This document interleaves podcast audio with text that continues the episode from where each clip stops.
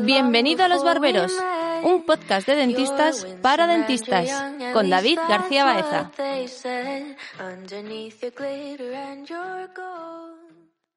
Bueno, chavales, ¿qué tal la consulta? Bueno, un poco hasta los huevos. ¿Qué ha pasado? Julio, Julio, me es, me es problemático. Me está recordando a mí Sí, con Parafraseando, parafraseando al doctor Fabra, You Like Dentistry. Es otro Sí. mundo. Sí, no, pero bueno, eh, ¿veis el hormiguero? No. Bueno, yo, soy, Sí, sí, gran- a yo ratos. soy un fiel seguidor del hormiguero, pero por, Yo solo veo por Nuria programas, Roca, porque cult- me encanta. cultura- programas culturales, documentales, cosas. La dos, la dos. No, pero bueno, el hormiguero yo lo veo por Nuria Roca. Soy un gran seguidor de ella y bueno, y su marido Juan del Val, que le odio por, por ser marido suyo, pero la verdad es que me gusta mucho Juan del Val por, A por mí lo Nuria polémico. Roca, a mí me por- gusta Nuria Roca. Por lo polémico que Ah, es. bueno. Entonces voy a ser hoy un polémico de Juan del Val. ¿Por qué? Joder, pues porque tengo dos críticas que me Ah, tocan ¿De los esto de odiar cosas o qué? Sí, de que odio enormemente. Primero, odio, me pasa hoy, la peña que te da el presupuesto sin el IVA, tío. De lo que compramos. Claro, tío, te dan el presupuesto. ¿Cuánto vale? 400. Viene la factura, 500, tío. Joder, y no pones el. IVA, pero si me lo vas a cobrar, hijo de puta. No, yo directamente odio todos los impuestos, eh, sea del tipo que sea, pero bueno, No, sí. pero esto- yo también esto- lo odio. esto me Estoy contigo. estoy Sí, sí, sí, completamente. Pero Entonces- bueno, es algo que ya teníamos que estar un poquito acostumbrados, ¿no? Ya bueno, pero hombre, de vez en cuando te la, te la Es no ir de cara, es de ir- decir que vas a poner cinco implantes y al final poner seis y cobrarlo. Un poco Ramón Gómez Meda, ¿eh? Como nos dijo. Presupuesto abierto. bueno, eso me jode.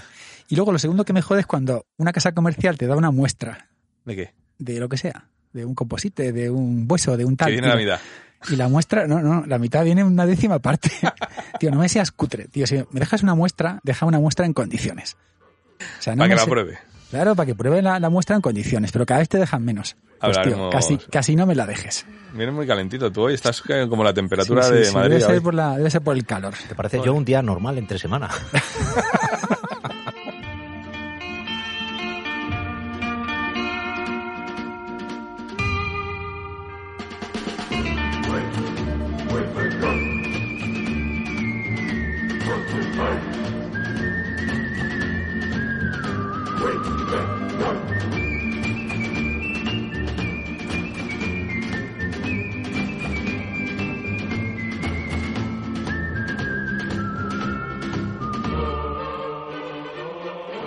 Bienvenido a Los Barberos, un lugar donde los dentistas nos sentimos menos solos y, por qué no, algo más contentos.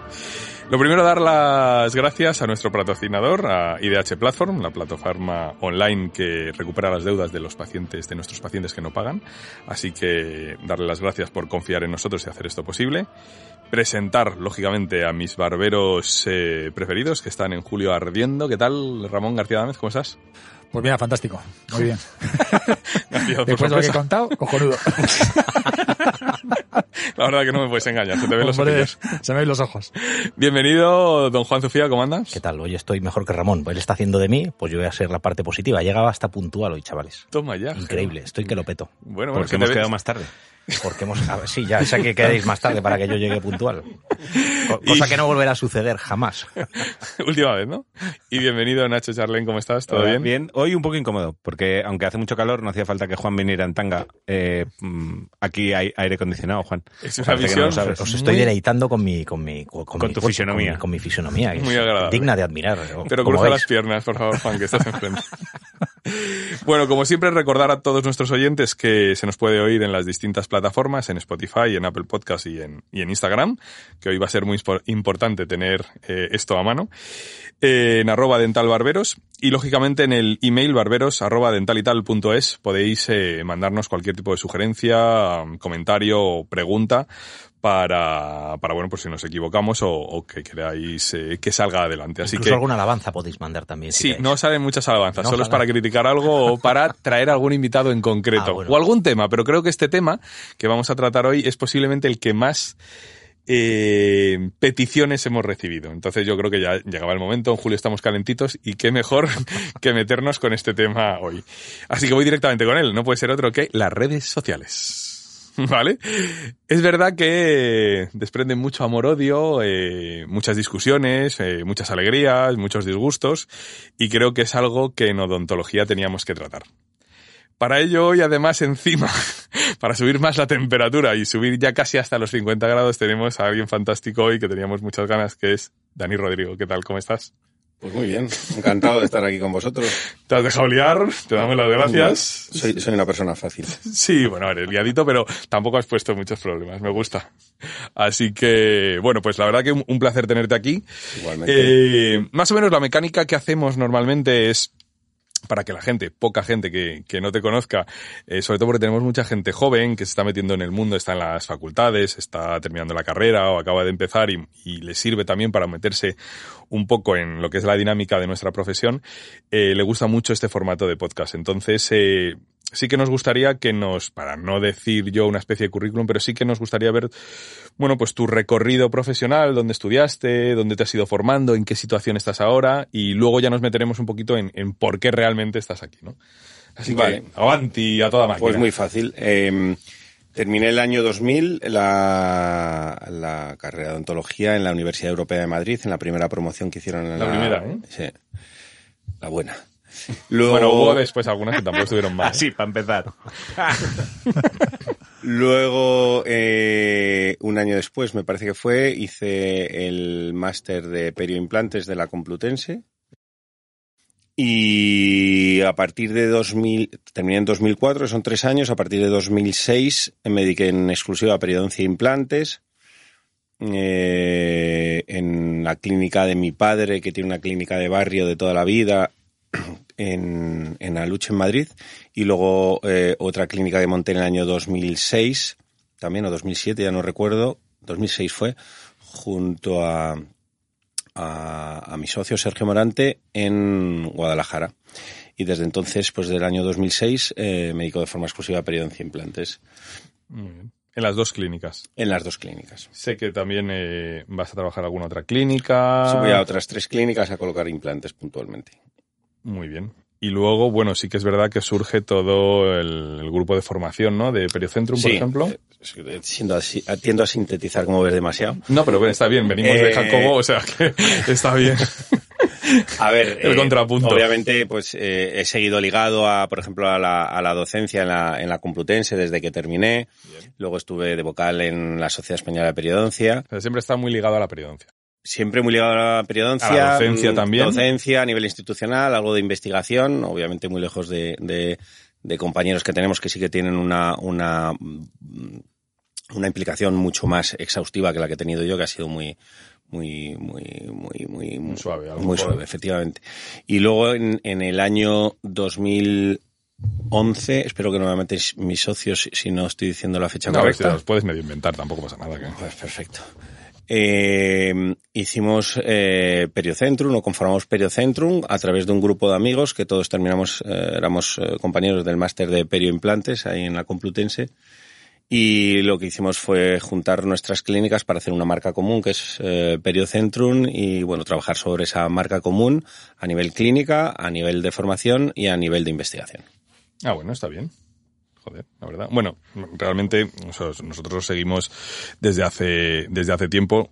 De hecho, prácticamente ahora que hemos terminado la última promoción de, de unos cursos de estética que damos de D91, nos preguntan que qué formación en cirugía puede haber y siempre un poco Lo sé, recomendamos me consta. porque, porque sí que es verdad que es bastante reglada eh, y, y a nosotros nos gusta un poquito y sí que es verdad que hay gente, somos, aunque tú has dicho que eres muy especialista en, en perioimplantes, nosotros, me refiero a Ramón y a mí, siempre hemos hablado un poco de la odontología y los barberos también va en esa filosofía de verla de una manera un poco global, es decir, de prótesis, de perio, tener una manera global. Sí. Y hay mucha gente que hace dentista general, odontología general, que tiene que formarse en estos sitios, pues de estética, de perio, cirugía, y, y creo que está bien y lo estáis haciendo muy bien. Sí, has dicho que tiene que tenéis sobre o fundamentalmente em, mm, oyentes que son Jóvenes.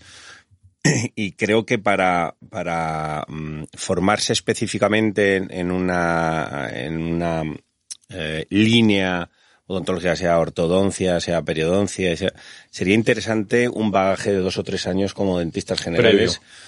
A colación de lo que dices tú, de tener una perspectiva, una visión global de lo que es la odontología. Es decir, eh, si te metes desde que sales en la carrera a estudiar específicamente periodoncia implantes, que por lo menos es la, la, la, parte que yo conozco en profundidad, pues pierdes un poco la perspectiva de lo que es un, una carrera que implica muchas disciplinas y al final cuando estamos un plan, un plan de tratamiento o cuando estamos hablando de pronósticos, estamos hablando de pronósticos no periodontales, de pronóstico a nivel endodóntico, a nivel restaurador, a nivel periodontal. Y esa perspectiva se pierde un poco eh, cuando hay esta masteritis un poco de, de, entendible también, porque luego para trabajar en los sitios lo que te piden es eh, que tengas una formación reglada en, pero es interesante que trabajen, además, mm. curiosamente lo que empieza a haber es escasez, escasez, escasez de, eh, otra cerveza, escasez de eh, dentistas generales. Sí. Yo creo que es un poco el, el es que es una la, la derivación a donde No hay buenos dentistas generales. O bueno, los hay, pero que una hay poca disponibilidad de dentistas generales para trabajar. Con una capacidad diagnóstica clara. Es decir, global. no Integral, clara, global, efectivamente. Entonces, eso sí es verdad y es lo que más se está demandando ahora las clínicas. En general, quiero una persona, yo empiezo a, se nota mucho en, estamos divagando, no es el tema de hoy, ahora nos meteremos de lleno, pero ya que nos hemos metido, sí que es verdad que hay muchas clínicas que empiezan a necesitar dentistas y necesitan lo que tú estás diciendo, dentistas, de ese perfil Eh, y, y es bueno o es curioso cómo va a derivar nuestra profesión de alguna manera. Pero bueno, realmente sí, nos estábamos derivando eh, y me imagino que la gente tiene muchas ganas de, de escuchar el tema. Es de las cosas que más nos han mandado por email.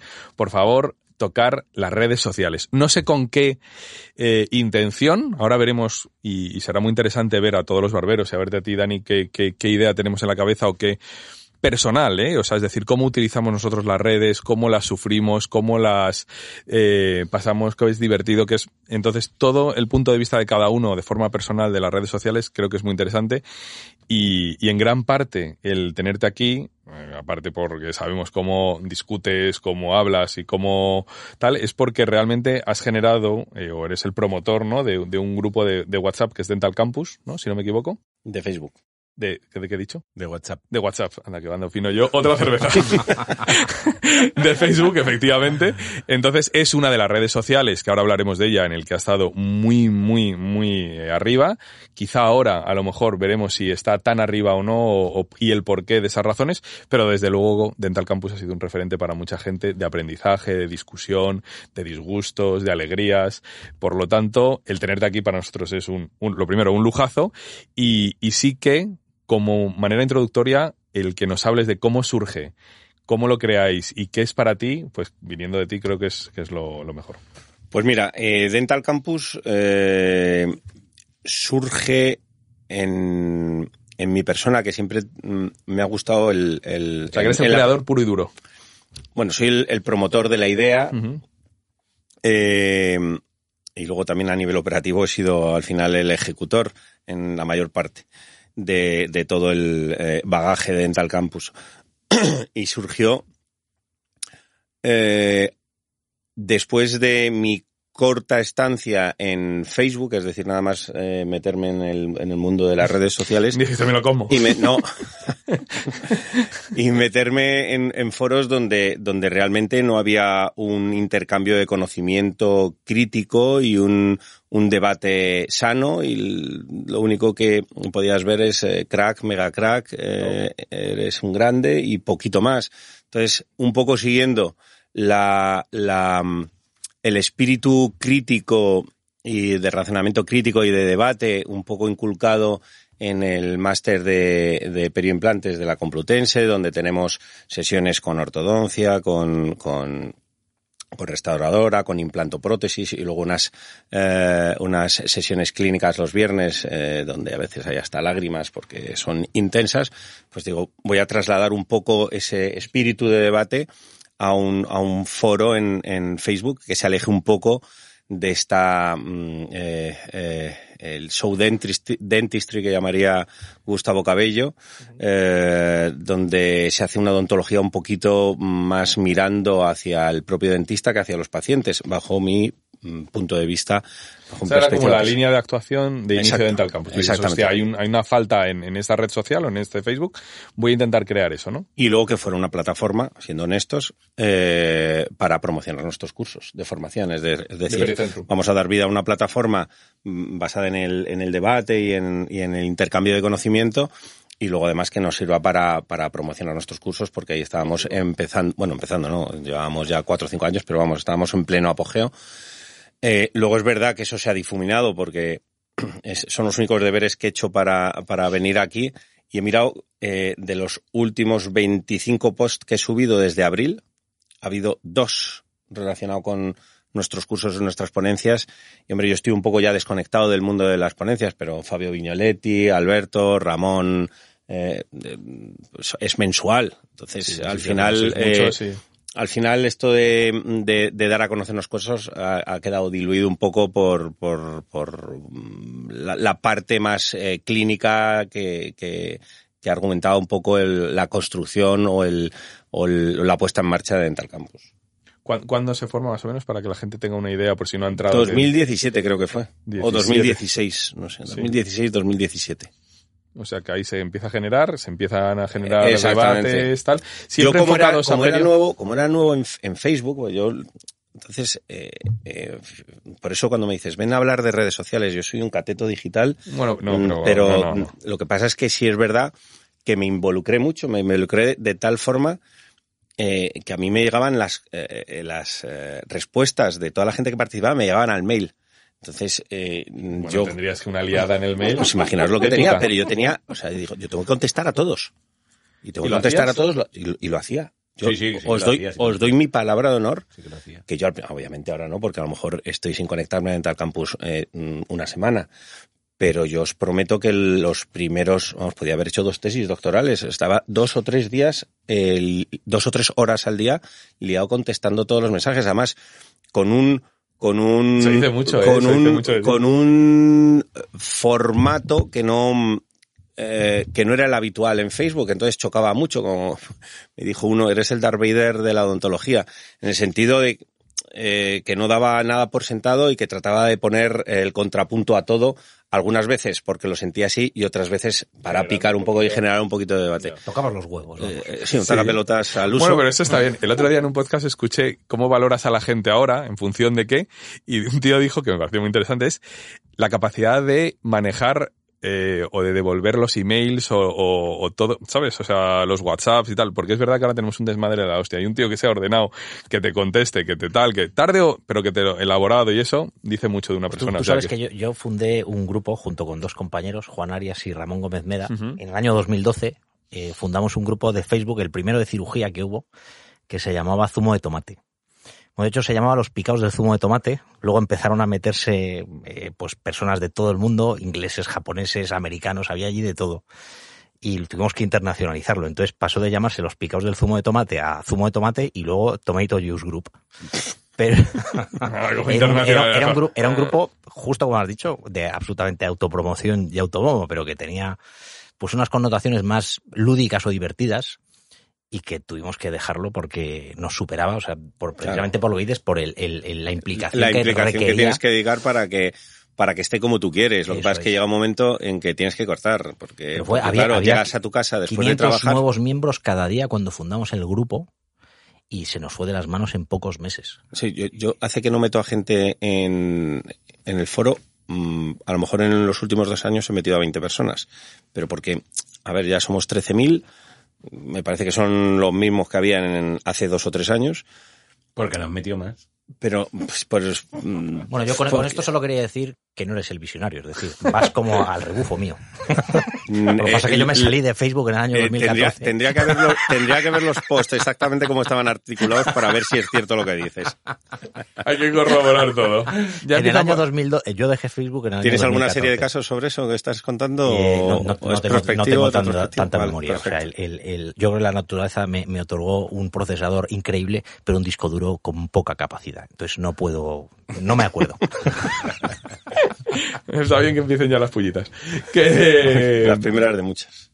que eh, tú, ahora que has dicho un poco, más o menos que al principio empezabas contestando todo y que ahora has ido de madre, ¿tú has notado en, en, en Facebook en sí una, una progresión? O, es decir, eh, que ha habido un momento en alza y ahora estamos detectando que está como ma- bajando más, tú sigues viendo que hay el mismo nivel de, de discusión, que se utiliza esa red social mucho más o no.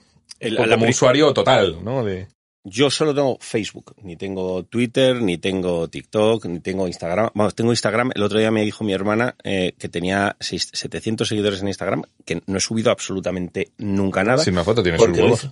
O sea, sin subir nada tiene como tener tantos seguidores. Pero, hombre, supongo que por, por la guerra Sí. que doy en Facebook, al final la gente dice, a ver si sigue dando por saco también en, en Instagram. Yo he visto vídeos tuyos bailando en, en TikTok. Eso es, en- eso es por WhatsApp, luego te, Ah, sí. te termino de Ah, pues completar la información. WhatsApp, pero pon el logo de TikTok abajo.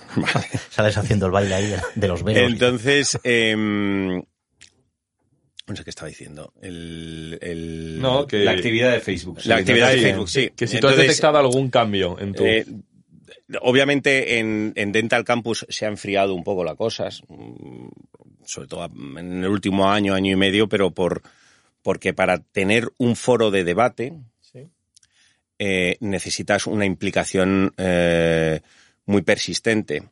Entre otras cosas, porque cuando tú tienes un foro donde la gente sube sus casos y son criticados, la gente deja de mandar casos. Correcto. A nadie es, le gusta que le esto es critiquen. Es decir, si la gente sube un caso, también es verdad que yo siempre he tratado en Dental Campus, porque la gente me decía, joder, cualquiera sube un caso ahí. Digo, no, perdona, yo sé, yo sé separar perfectamente lo que es un chico que sube un caso preguntando una duda, aunque pueda parecer como pregunta que de una persona consagrada que está exponiendo un caso y que es un caso con el que yo no estoy de acuerdo o estoy de acuerdo pero se le puede sacar chicha. Entonces, mi idea era destripar un poco todo el razonamiento, daros cuenta que eh, eh, eh, eh, las redes sociales se han enfocado fundamentalmente a la terapéutica. Es decir, cómo conseguir hacer esto. Y se, se, ha, se ha desvirtuado completamente la parte del diagnóstico, de la indicación, de la justificación y de la prevención. Entonces, claro, mm, si te hacen un procedimiento extraordinariamente complejo, donde se puede resolver de una forma mucho más sencilla, pues cuando empiezas a atizar por esa línea, hay gente que sabe encajar muy bien la crítica. Hablamos el otro día, estabais con, mm, estuviste, estuvo aquí Jacobo Somoza, con el que tengo unas, mm, unas discusiones eh, bastante intensas, con el que me llevo extraordinariamente bien, pero la, las encaja.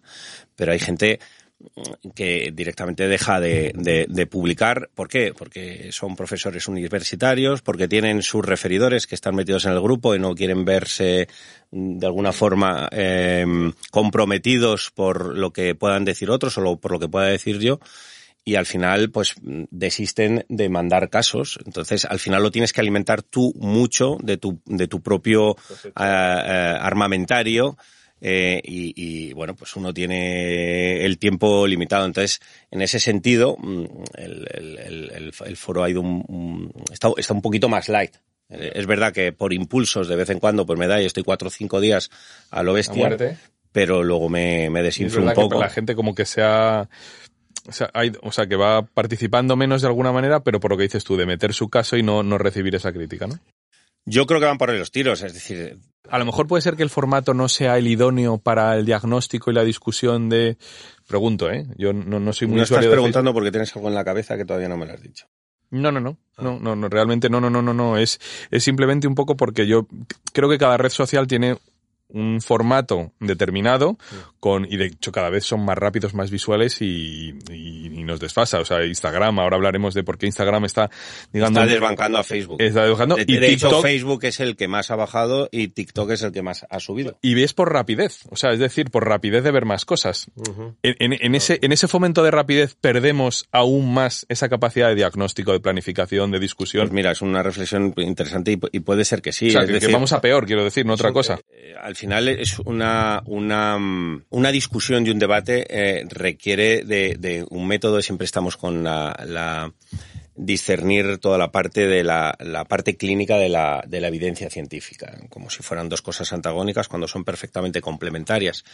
Pero claro, cualquier discusión, cuando tú te enredas con alguien que eh, eh, controla la, la, la parte científica, y te enredas con estudios y, de- y con trabajos y con investigaciones y desdices y dices y luego cuando te enredas con alguien que controla desde la parte clínica y que lleva mucho tiempo y que fulanito y tal, pues al final las discusiones son largas y una de dos. O Que son enriquecedoras. Exactamente. O son atractivas o dejan de ser atractivas. ¿Sabes lo que pasa? Que vivimos una sociedad que lo que quiere es mediatez.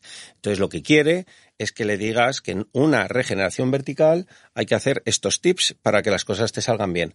No quieren saber si está indicada o no, si está justificada o no, o cómo es la forma de prevenir tener que recurrir a esa regeneración. Que No es lo que hablamos pensar, hace un no momento. queremos pensar, ¿no? Que te- Entonces, la gente va, la gente va a lo rápido, pero como pasa eh, eh, en la sociedad actual, que es, es todo, todo rápido, todo rápido. Entonces, poner a la gente le aburre un, a la gente joven y a la gente no tan joven dice, sí, fenomenal, porque al final están viendo a lo mejor a dos personas, y no lo digo por mí, eh, que las tienen en mucha estima desde un punto de vista profesional, es decir, que consideran personas muy competentes que se están llevando la contraria. Y en lugar de sacar eh, eh, extraer la parte buena de cada uno de ellos, al estar confrontados, lo que hacen es confundirles más. Yo, si una cosa me gusta del, del, del máster que hice es que teníamos mm, 15, 16, 18 profesores y cada uno tenía una, una visión eh, Distinta, eso, Distinta. Es lo, eso es lo enriquecedor. nosotros somos cinco en Periocentrum y, y hay dos perfiles muy quirúrgicos y otros tres perfiles mucho menos quirúrgicos. Y bueno, nuestras discusiones esas sí que son duras, pero, pero al final mm, yo creo que son enriquecedoras. Lo que pasa es que es lo que decías tú de la mediatez y de la mm, de, de- la gente cuando va a dar cuando vas a dar un curso lo que quiere son recetas de cocina. Pasa que la- el, veces el y debate, árboles de toma de decisión. el debate genera confusión Y y, yo- es una de las connotaciones negativas Claro. muchas veces si no sabes filtrar la, información bien. Pero por un, por poner un contrapunto simplemente y, y generar un poco también de debate aquí. Estoy completamente de acuerdo que cada vez, y yo me incluyo, necesitamos más inmediatez, más tips, más tal, más rapidez. Pero también no es cierto que muchas veces la ciencia, la literatura y las investigaciones van un poquito desfasadas con la realidad o la rutina de las clínicas. Por ejemplo, voy a poner un ejemplo de lo que pasó este año en la Academia Estética Europea en una charla de Ronald Jung. Es decir, de una charla de 45 minutos de implantes inmediatos. Pues normal, pues a Ronald Jung, que está harto de pasar por todo el planeta, le das una charla de 45 minutos y te sacas sus cuatro cositas de siempre y tal, con su forma de pensar que me parece bien, ¿vale? Eh, bueno, pues sacó un caso de un implante inmediato, pues de un militar que lo habrá puesto 100.000 veces y tal, como hemos hecho todo lo tal, pero que, bueno, pues que pierde un poco de, de volumen. Luego otro caso de un alumno, luego no sé qué, cuál, y bueno, pues poniendo un poco que los implantes inmediatos eh, había que hacerlos de esta manera. No, no voy a querer entrar en ese debate y tal. ¿Qué pasó ahí? Bueno, pues se levantó Tidumancu y le dijo, oye, mira, me parece muy bien lo que has dicho. Me dice, pero llevamos ya más de 20 años haciendo implantes inmediatos. Creo que funcionan bastante bien y lo que estás diciendo ahora mismo creo que está un poco desfasado. Puede estar completamente basado en la evidencia científica, pero no sé hasta qué punto puede servir a la gente. Esto os lo he resumido, pero fue bastante agresivo todo. De hecho, Ronald Jung se dice, ¿qué coño me estás diciendo? O sea, ¿qué quieres? ¿Que me ponga a mirar tus casos? Estoy hablando de la evidencia científica, pero si la evidencia científica... Bueno, fue un, un momento en el que dijimos, hostia, pues sí por lo menos se puede discutir, ¿no? Si, si eh, sabes que muchas veces queremos todo rápido, pero es que a lo mejor los estudios, la evidencia científica va un pelín lenta, que no digo que sea fácil o no, y yo desconozco completamente el mundo de la investigación, con respecto a lo que necesita un dentista en el día a día. Claro. Es que, a ver, el, Pero vamos, fue bastante violento lo que pasó ahí, ¿eh? Bueno, seguro que fue divertido. La, sí, la- dio, dio disculpas Tido Mancu en público después, ¿eh? Pues para que... Claro, Lo que has dicho me parece perfectamente lógico. Yo, de hecho, di una charla en el Congreso de Dental Campus de implantes inmediatos y se titulaba, creo que era, de la, de la evidencia eh, científica a la realidad clínica. Clínica, exacto, y sí. había un desfase absoluto. Pero es no- lógico, porque la evidencia Sí, pero si científica no me parece ne- necesi- mal. necesita datos. Pero ¿cuánto y- y tiempo? datos- ¿50 años necesitas? No, 50 no, pero posiblemente 5 o 10 si necesites, a lo Vale. mejor, para recabar datos y que tengas sí, una, sí, una pero sí evidencia. es lógico. pero al final, pero es lógico que sea, no puedes mostrar una evidencia de algo que no se conoce. Entonces, al principio, eh, tratas de dar unas soluciones clínicas que no se conocen a, a problemas que no, no, no tienen o no se conoce una solución eh, determinada.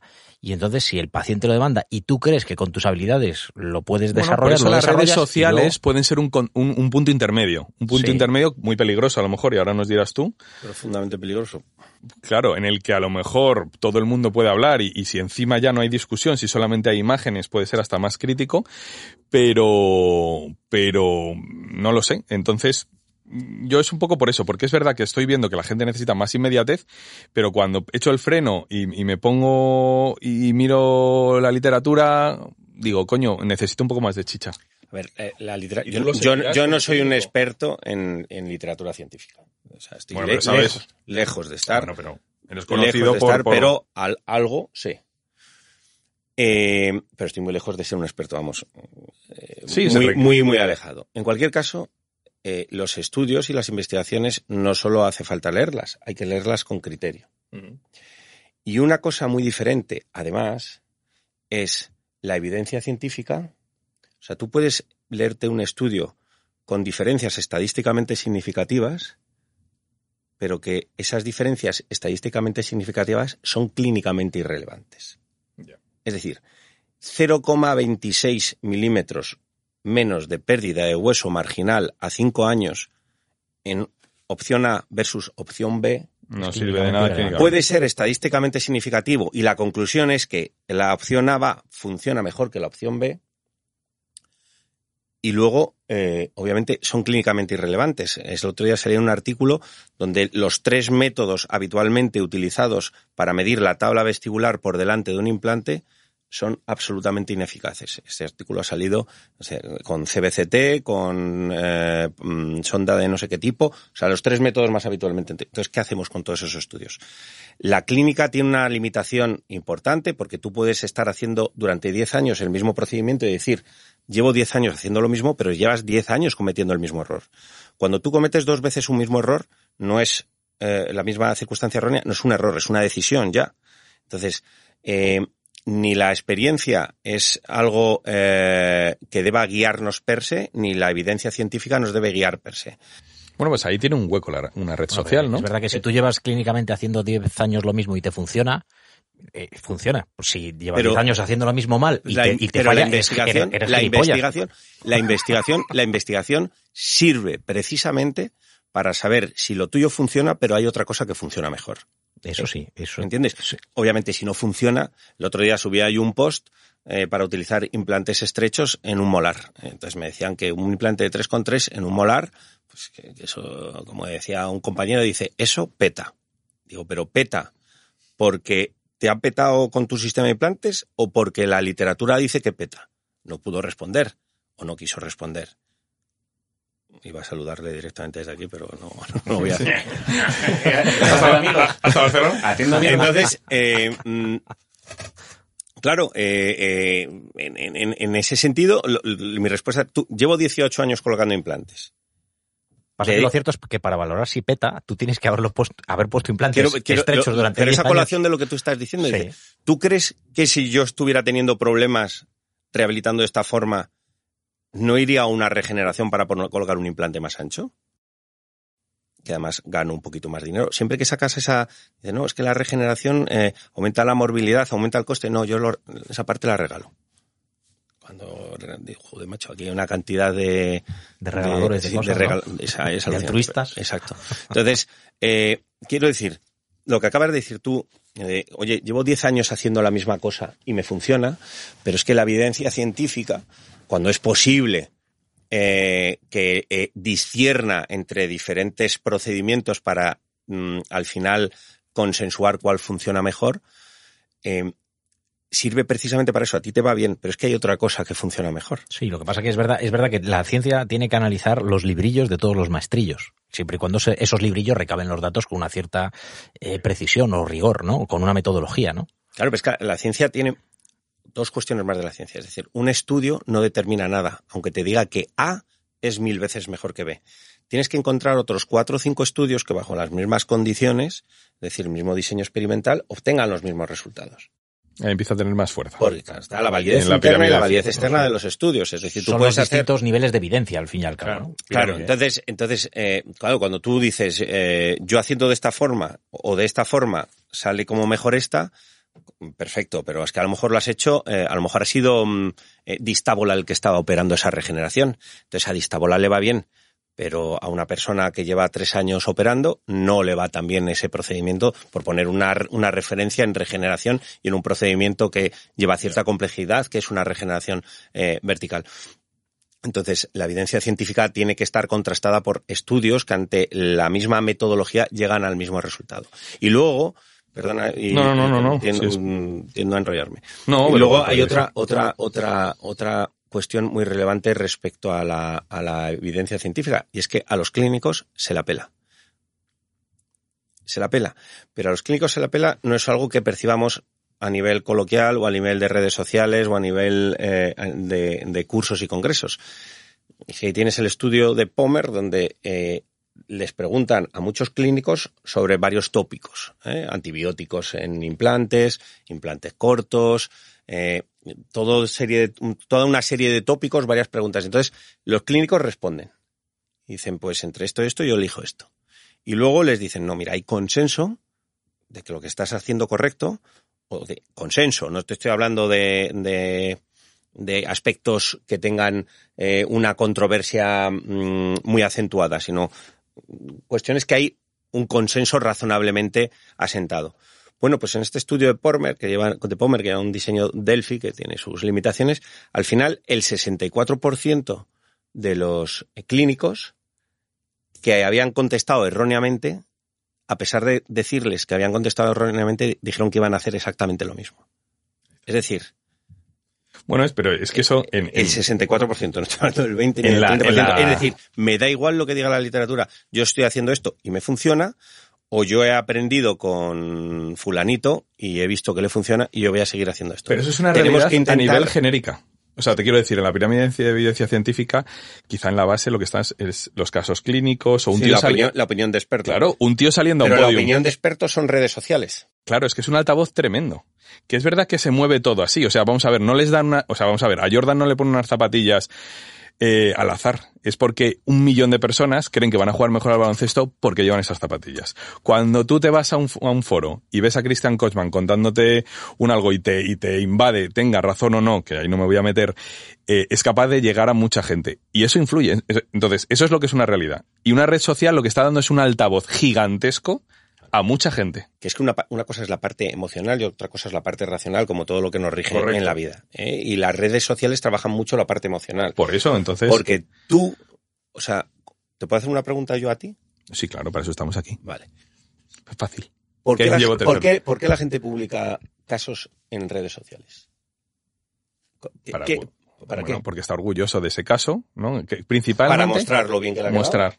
Bien. Es una, una zona de ¿Qué, más, qué más argumentos, Bueno, Juan, vamos qué a más ver. argumentos, o, o, Eh, Ramón, la- qué la- más argumentos encontráis para que alguien publique un caso? La pregunta es por qué. para- para para- intercambiar conocimiento. Es decir, chicos, yo esto lo, lo estoy haciendo, me va muy bien. O te das autobombo o quieres promocionar para Bueno, hacer para cursos de formación y tener un... Vamos a ver. Esa- exactamente. Hay, te- hay, tre- hay yo creo que hay tres. Ego y mostrar cómo eres.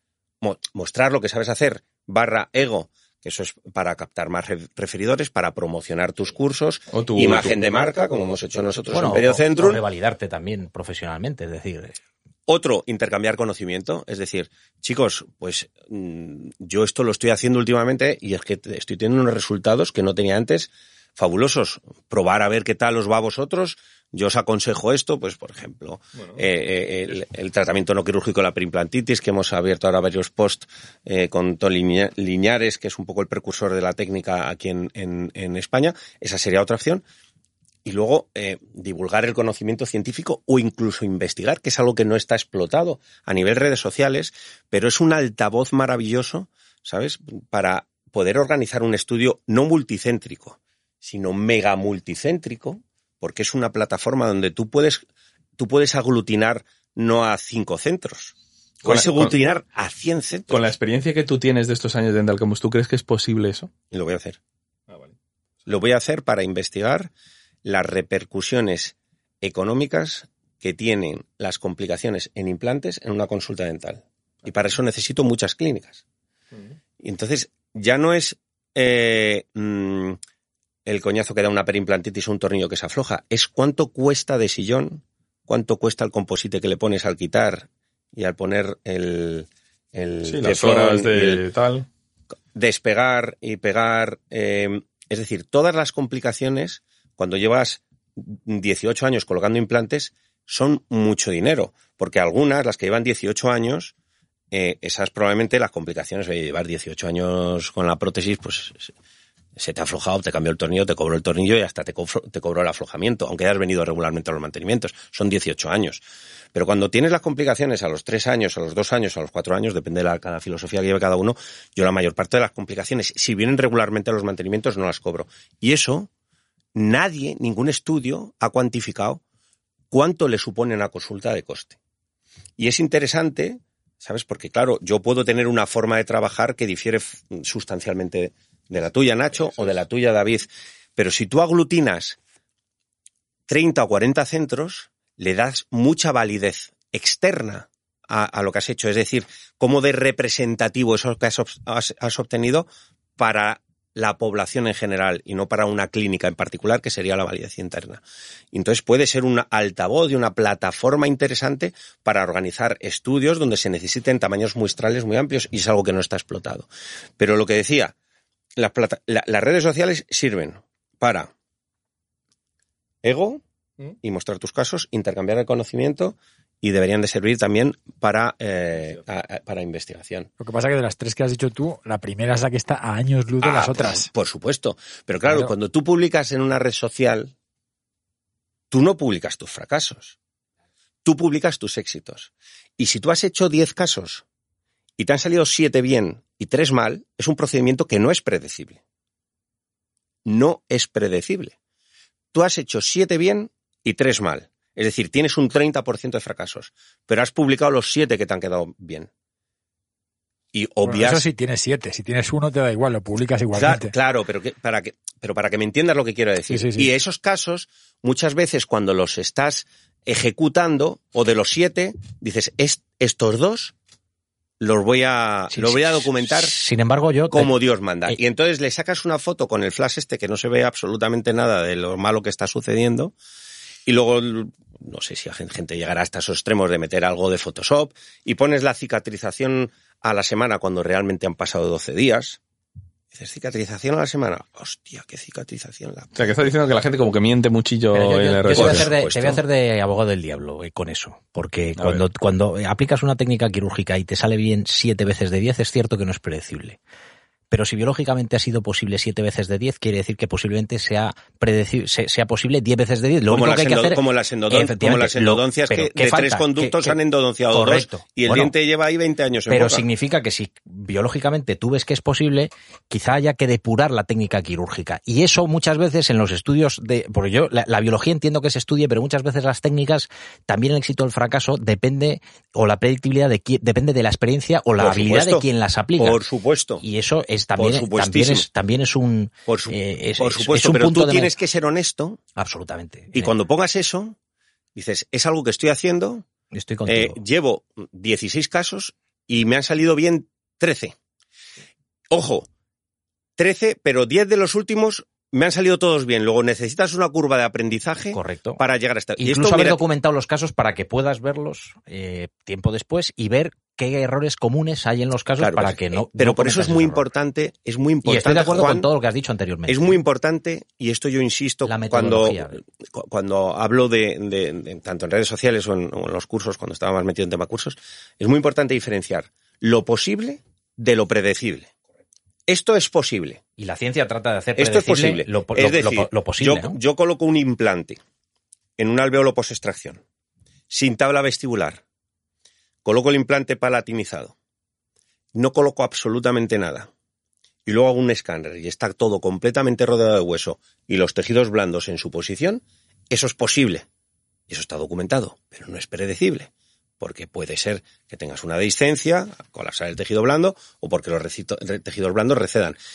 ¿Cuándo es posible? Pues a lo mejor eso es lo que, tiene que estudiar la investigación. Cuando tienes un biotipo extraordinariamente grueso, cuando tienes una distancia vestíbulo-lingual desde el implante hasta el tejido blando que está autocontenido por la parte mesial y distal de la tabla, que no se han reabsorbido que es el defecto, correctamente. que es que el defecto es estrecho. Exactamente. Entonces, eso. Entonces, tú no puedes decir que no hace falta colocar biomaterial, como yo he oído en redes sociales, porque eh, nos gusta gastar botes. Es decir, publica todo, to- pre- eh, pu- publica tu serie de casos completa. Entonces, hay que diferenciar entre lo posible y lo predecible. Correcto. Y lo que es posible es posible ante circunstancias muy concretas para que eso sea reproducible, fiable y predecible. Y lo otro es circunstancial. Es circunstancial. Entonces podemos ver hasta dónde llegamos. Y lo que decías tú antes, que tienes toda la razón. Es decir, la clínica al final, pues va viendo hasta dónde, hasta dónde puede llegar.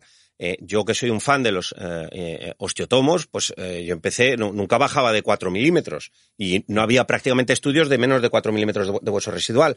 Ahora los hago con 3, incluso con menos de 3 milímetros.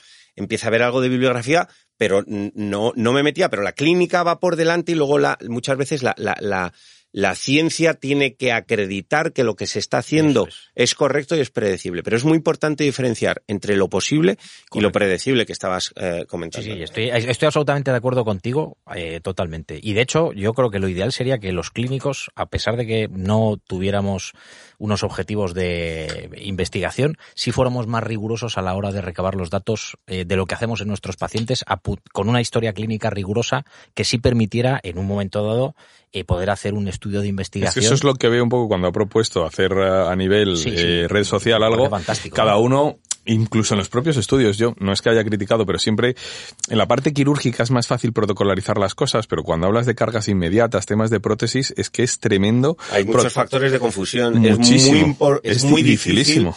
dirigir de forma crítica y específica a lo que tú quieres investigar. Claro, es que nosotros que hacemos cursos de, de provisionales sobre implantes, por ejemplo, ya que habéis tocado ese tema, o sea, cuando hacemos, hacemos prácticas y entonces tú haces, pero vas durante una tarde y una parte de una mañana de la mano con 16 personas. Bueno, pues de la mano, ¿eh? Mismo producto, mismo modelo fantoma, mismo tal, mismo de la mano, con una cámara, pim, pim, pim, coño, salen 16 provisionales distintos. Y es crítico. esto es como la tortilla de patata. Y es, pero es que es crítico. O sea, es que el resultado de cómo va a tortilla de cic- patata igual, pues es re- el cómo va a cicatrizar ese tejido en esas 16 situaciones, haciendo lo mismo, es distinto. Mira, hay un estudio, perdón, ya, ya no hablo más de estudios. coño. Pero Ya hay, venía hay- para eso. hay un estudio, pero, pero yo creo que sí que es relevante y, y para, para la gente que nos está escuchando. Es- Me parece que el, el firmante, por lo menos el último, es de Wall. Y entonces eh, miran eh, la fiabilidad o la predictibilidad, que no es lo mismo, de eh, el tratamiento quirúrgico de la perimplantitis y los factores que hacen que los factores pronóstico que hacen que haya más probabilidades de que las cosas vayan bien o que no vayan bien. Entonces, pues valoran tabaco, profundidad de sondaje inicial, cantidad de hueso inicial que has perdido, tal, tal, tal, tal. Y es cirugía resectiva, no es regenerativa, que es mucho más sensible al operador. Es decir, es abrir, pulir el implante, cerrar. Quiero, tampoco es así de simple. Pero bueno. ¿Y sabes lo que se dieron cuenta? Que el factor más importante era el operador. Es decir, El indio.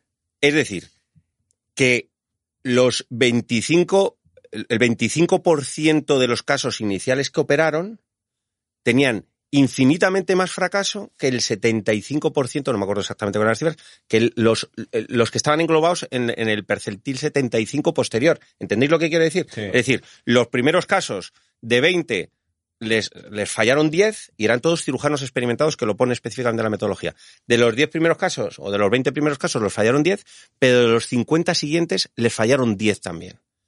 Entonces dicen, coño, ni, es la, la curva de aprendizaje en un procedimiento que es a priori razonablemente sencillo como es una cirugía resectiva de perimplantitis. Esto nos tiene que ayudar a reflexionar también cuando interpreta- interpretamos Cualquier los resultados de los estudios. ¿Por qué? Porque muchos de esos estudios, por ejemplo, están hechos a nivel universitario. Sí. Y a nivel universitario tiene una validez externa, es decir, la capacidad de extrapolar esto a nuestras clínicas habituales, a veces limitado, porque están operando estudiantes, pero viene reflejado en la metodología. Lo que pasa es que, claro, si les Bueno, tú luego lo utilizas como te la gana. conclusiones, dice, coño, ¿no? Es como, se la, acabó, ¿no? es como la foto que eliges que para poner en Facebook. Pone, poner la que te apetezca. Claro, pero mm, O sea, si no te fijas en esa metodología, puedes utilizar ese estudio como te Claro, exactamente. Entonces, al final la gente también lo confunde porque son contradictorios. También están las casas comerciales muchas veces metidas por medio y produce mucho recelo. Pero no, las casas comerciales al final tienen que pagar un estudio. Es que un estudio en animales te vale 60, 70, 80 mil euros y un estudio clínico vale 40 o 50 mil euros también. Alguien lo tiene que pagar. No, no, totalmente. Eh, lo que pasa aquí está la honestidad del que investiga. Dice, no, esto se trabaja y lo que salga se publica. Hay un sesgo inherente a la, a la investigación. Es que hay Y muchos los artículos que no se todo, publican. y habrá de todo ahí. Pero bueno. ¿Sabes lo que pasa? Yo, bueno, yo- yo, creo que tu visión es la que debería ser y tu visión es súper honesta y es la visión de alguien que debería dirigir un poco el tema de las redes como un juez diciendo esto sí y esto no. Pero eso no es lo que yo veo en redes. O sea, la visión que tienes tú en redes no es la que yo veo a diario. Te, te voy a hacer una comparación.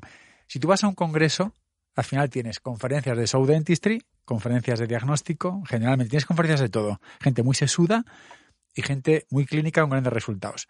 Yo lo que percibo en el público en general, que es igual que el público de redes, es que la gente lo que llena son foros de show dentistry y para poco en temas de diagnóstico. Te, te cuento, no en, no, en- no- no en periodoncia a lo mejor, pero sí en Es nuestro que en periodoncia ya también, que antes no era así. Claro, Ahora ya en periodoncia Entonces, también. entonces, ¿qué ocurre? Que al final todas las redes sociales van encaminadas a un público que lo que quiere es, tiene solo 5 o 10 minutos, quiere pasar visualmente, no quiere leer, solo quiere mirar.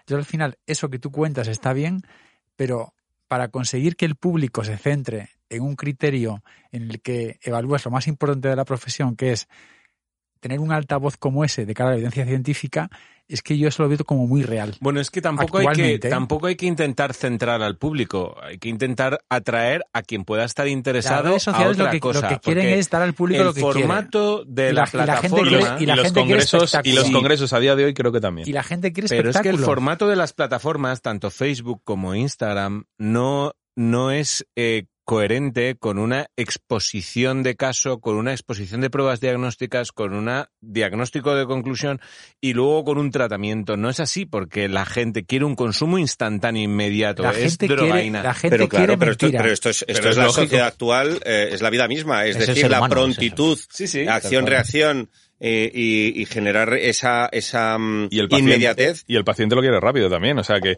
eh, pero yo creo que está pasando en todo, no en redes sociales. Ahora que tocabais los congresos, los congresos se están abriendo, es decir, ahora los congresos de, de SEPA y de SEPES, por ejemplo, están abiertos prácticamente a todas las disciplinas. Y eso es porque el público lo quiere, o porque quieres llegar a más público, o quieres llegar más rápido, Pero o quieres más tal. Pero tiene fácil solución, ¿Cómo? David. Tiene fácil solución. Porque tú lo que no puedes ser es que te vayas a un congreso donde van cuatro o cinco mil personas, o tres mil, como el de SEPES o como el de SEPA, y hable una persona sobre implantes inmediatos, un, un- un número uno, y te cuente una cosa, y hable el de después otra persona, que es un número uno, y te cuente la contraria. No digo, no, no estoy diciendo Bueno, que, es- quieto, que que no, estoy ser. diciendo Es- es que eso Es no- fantástico que sea así. Claro, pero siéntalos después. no, aquí los debates no los hay. Siéntalos después. Es, no, es, no es fantástico. Hay, es mesa- lo, hay mesas redondas. pero escúchame, es la realidad. Pero son es una lo de- mierda. De 10 Pero eso no vale minutos. Y de sesgadas 10 y nadie minutos quiere quedar y mal fuera- con nadie. De 10 minutos y fuera de tiempo.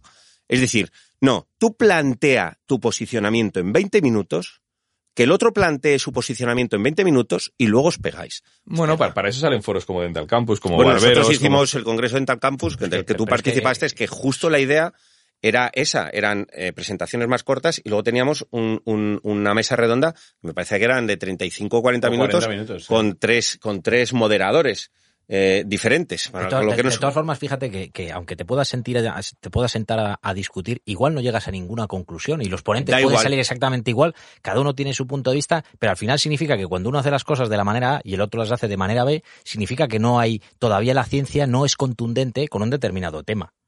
Eso lo dice mucho Ramón. El ácido ortofosfórico siempre es el ácido ortofosfórico, lo utiliza todo el mundo. Eso es que funciona. Claro. Me imagino que en el resto de cosas, eh, bueno, pues habrá mm, cierta discusión. pero si esto es, pero si es, pero a ver, es- esta es la esencia de nuestra profesión y yo siempre lo he defendido. Sí, pero que hay que en encontrar una- el no formato. estamos- no estamos en una cadena de montaje de coches. Es la esencia, es la esencia profunda- de la evolución del ser humano en general. Pero eh, si tuviéramos una cadena de montaje de coches, es decir, que es lo que quiere la gente en los cursos muchas veces, que es un árbol de toma de decisiones. Oye, chicos, es que si esto se resolviera la regeneración periodontal, cuándo regenerar y cuándo no regenerar, y con qué regenerar, se resolviera en un árbol de toma de decisiones, la carrera de odontología duraría seis meses.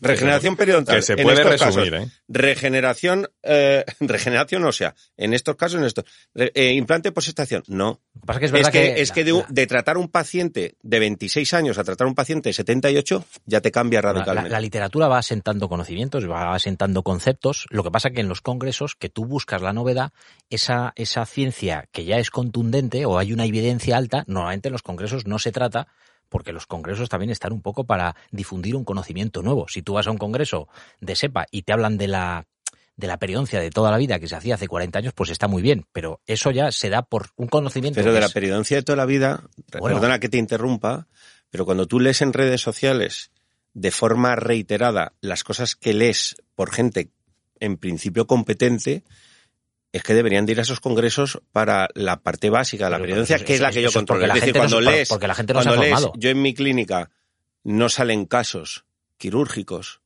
para tratar la periodontitis, dices, entonces, ¿qué? ¿En, qué, en qué país vives?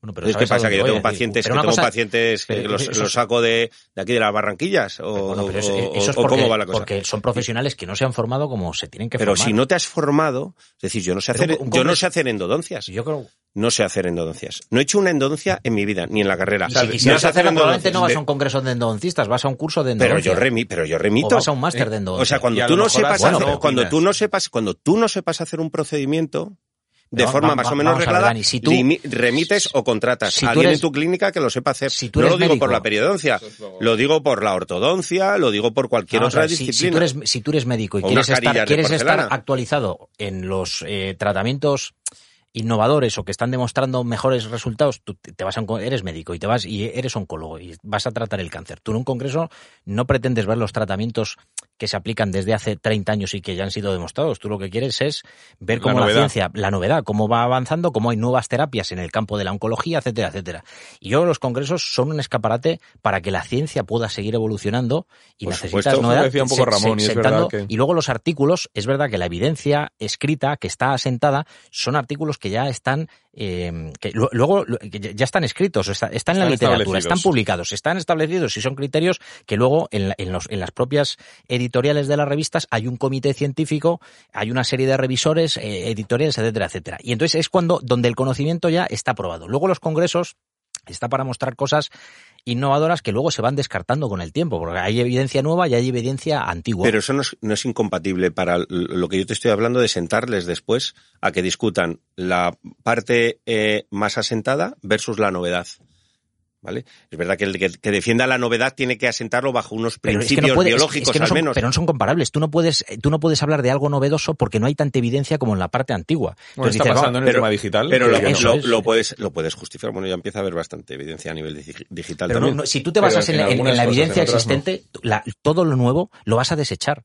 Simplemente porque no hay. No, no. Y tú puedes, tú puedes argumentar una serie de ventajas, pero cuando alguien te sacude con la literatura en la cabeza y te dice esto no está demostrado y la evidencia dice esto, Pero, entonces tú a partir no, de ahí dices, la- estamos, la, innovación no estamos hablando de novedades. Es que, Juan, estoy, estoy de acu- completamente de acuerdo con, to- con todo lo que estás diciendo y lo primero que he dicho es que la clínica muchas veces va adelante y muchas veces debe ir delante. Debe ir porque es la que genera, delante, claro. genera las hipótesis para luego Eso investigar. el empirismo es va decir, delante, tú dices, hostia, mm, eh, si hago esto... Bueno, a lo mejor, pero no tan desfasada como está ahora. Pero, ¿eh? pero, mm, pero con, pero con, pero con, con, con, con ciertos criterios y sabiendo de dónde vienes.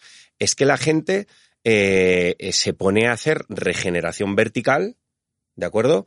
Eh, sin haber hecho una profilaxis.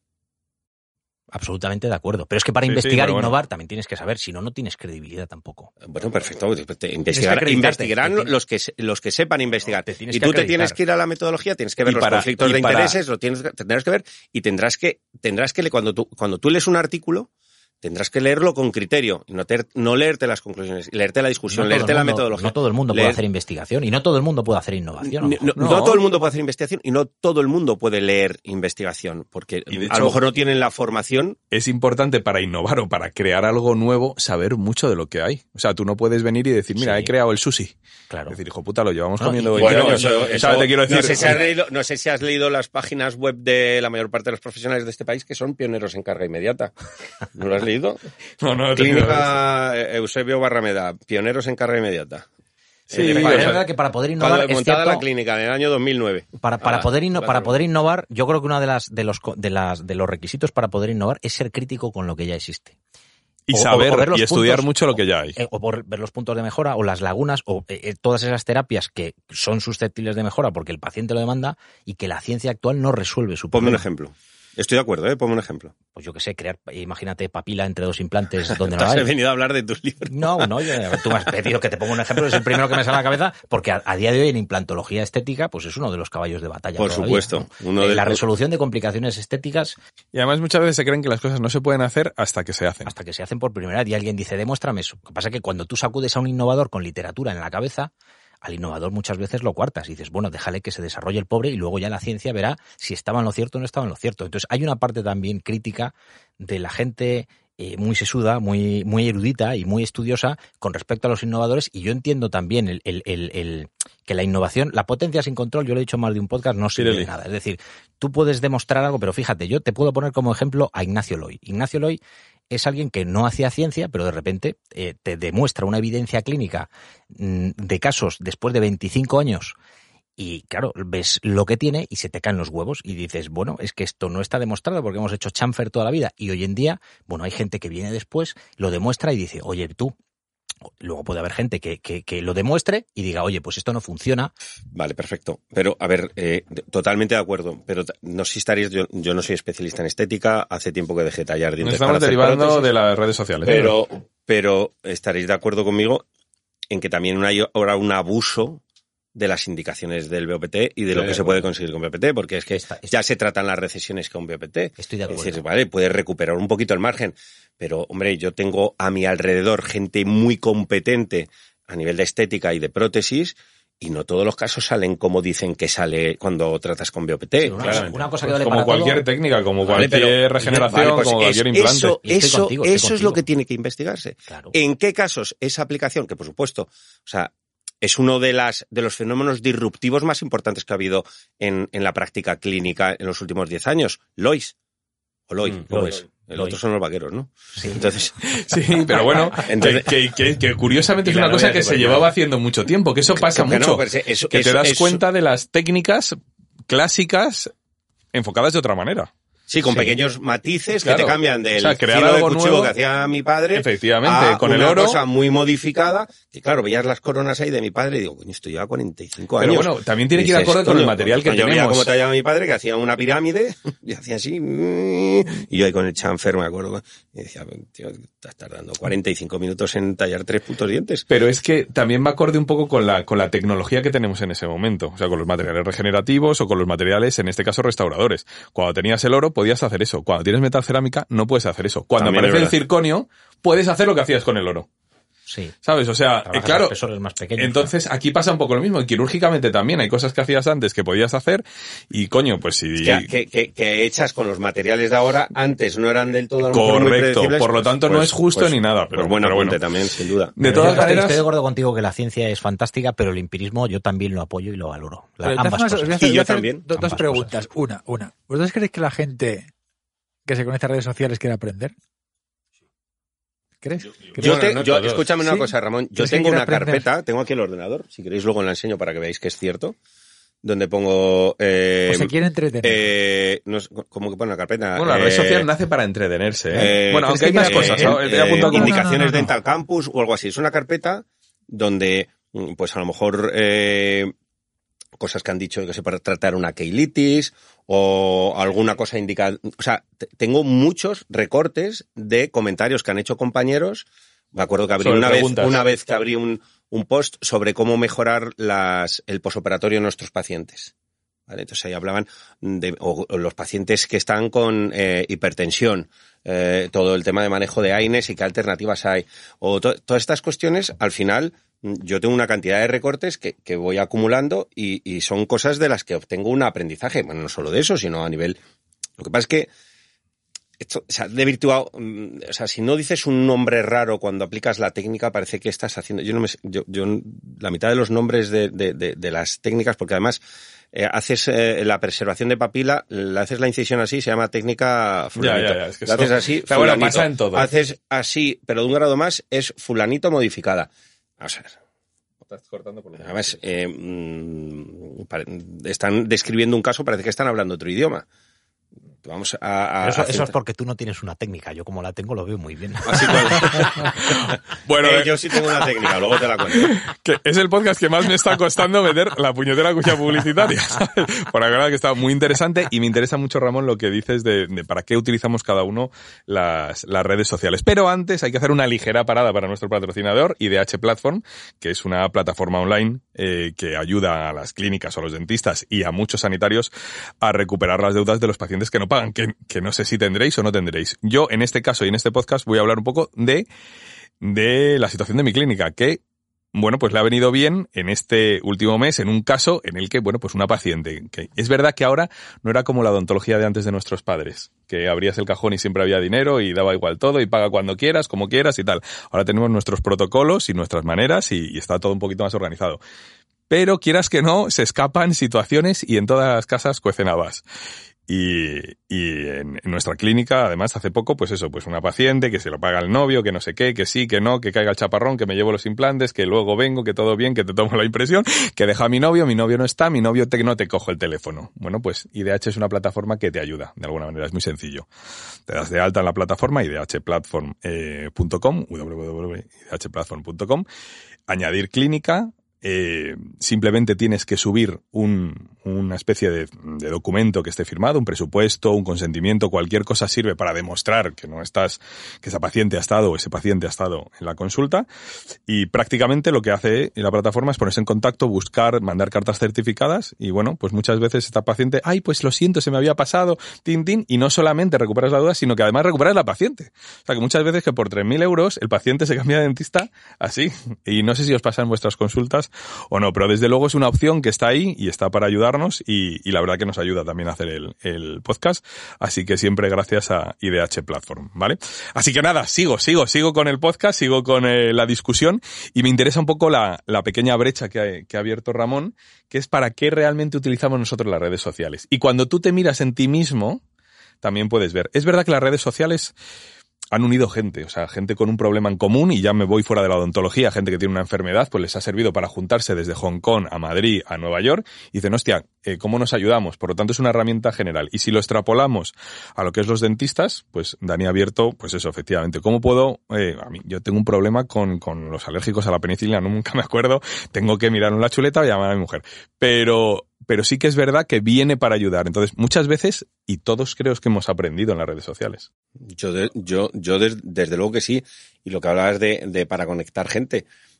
Claro, yo cuando me metí en Facebook eh, y eh, quería generar polémica, eh, te da una ventaja no conocer quién es el... Correcto la persona con la que estás delante, porque sacudes sin piedad, o sea, te da exactamente igual. Sí, pero sí, luego bueno, los famosos luego, claro, haters es lo que hacen, ¿no? Empiezas, claro, empiezas a conocer eh, a las personas y ya el apretar un poco la clavija, pues entonces luego ya al final te ablandas y te vuelves un mierda, que es lo que va a pasar a mí.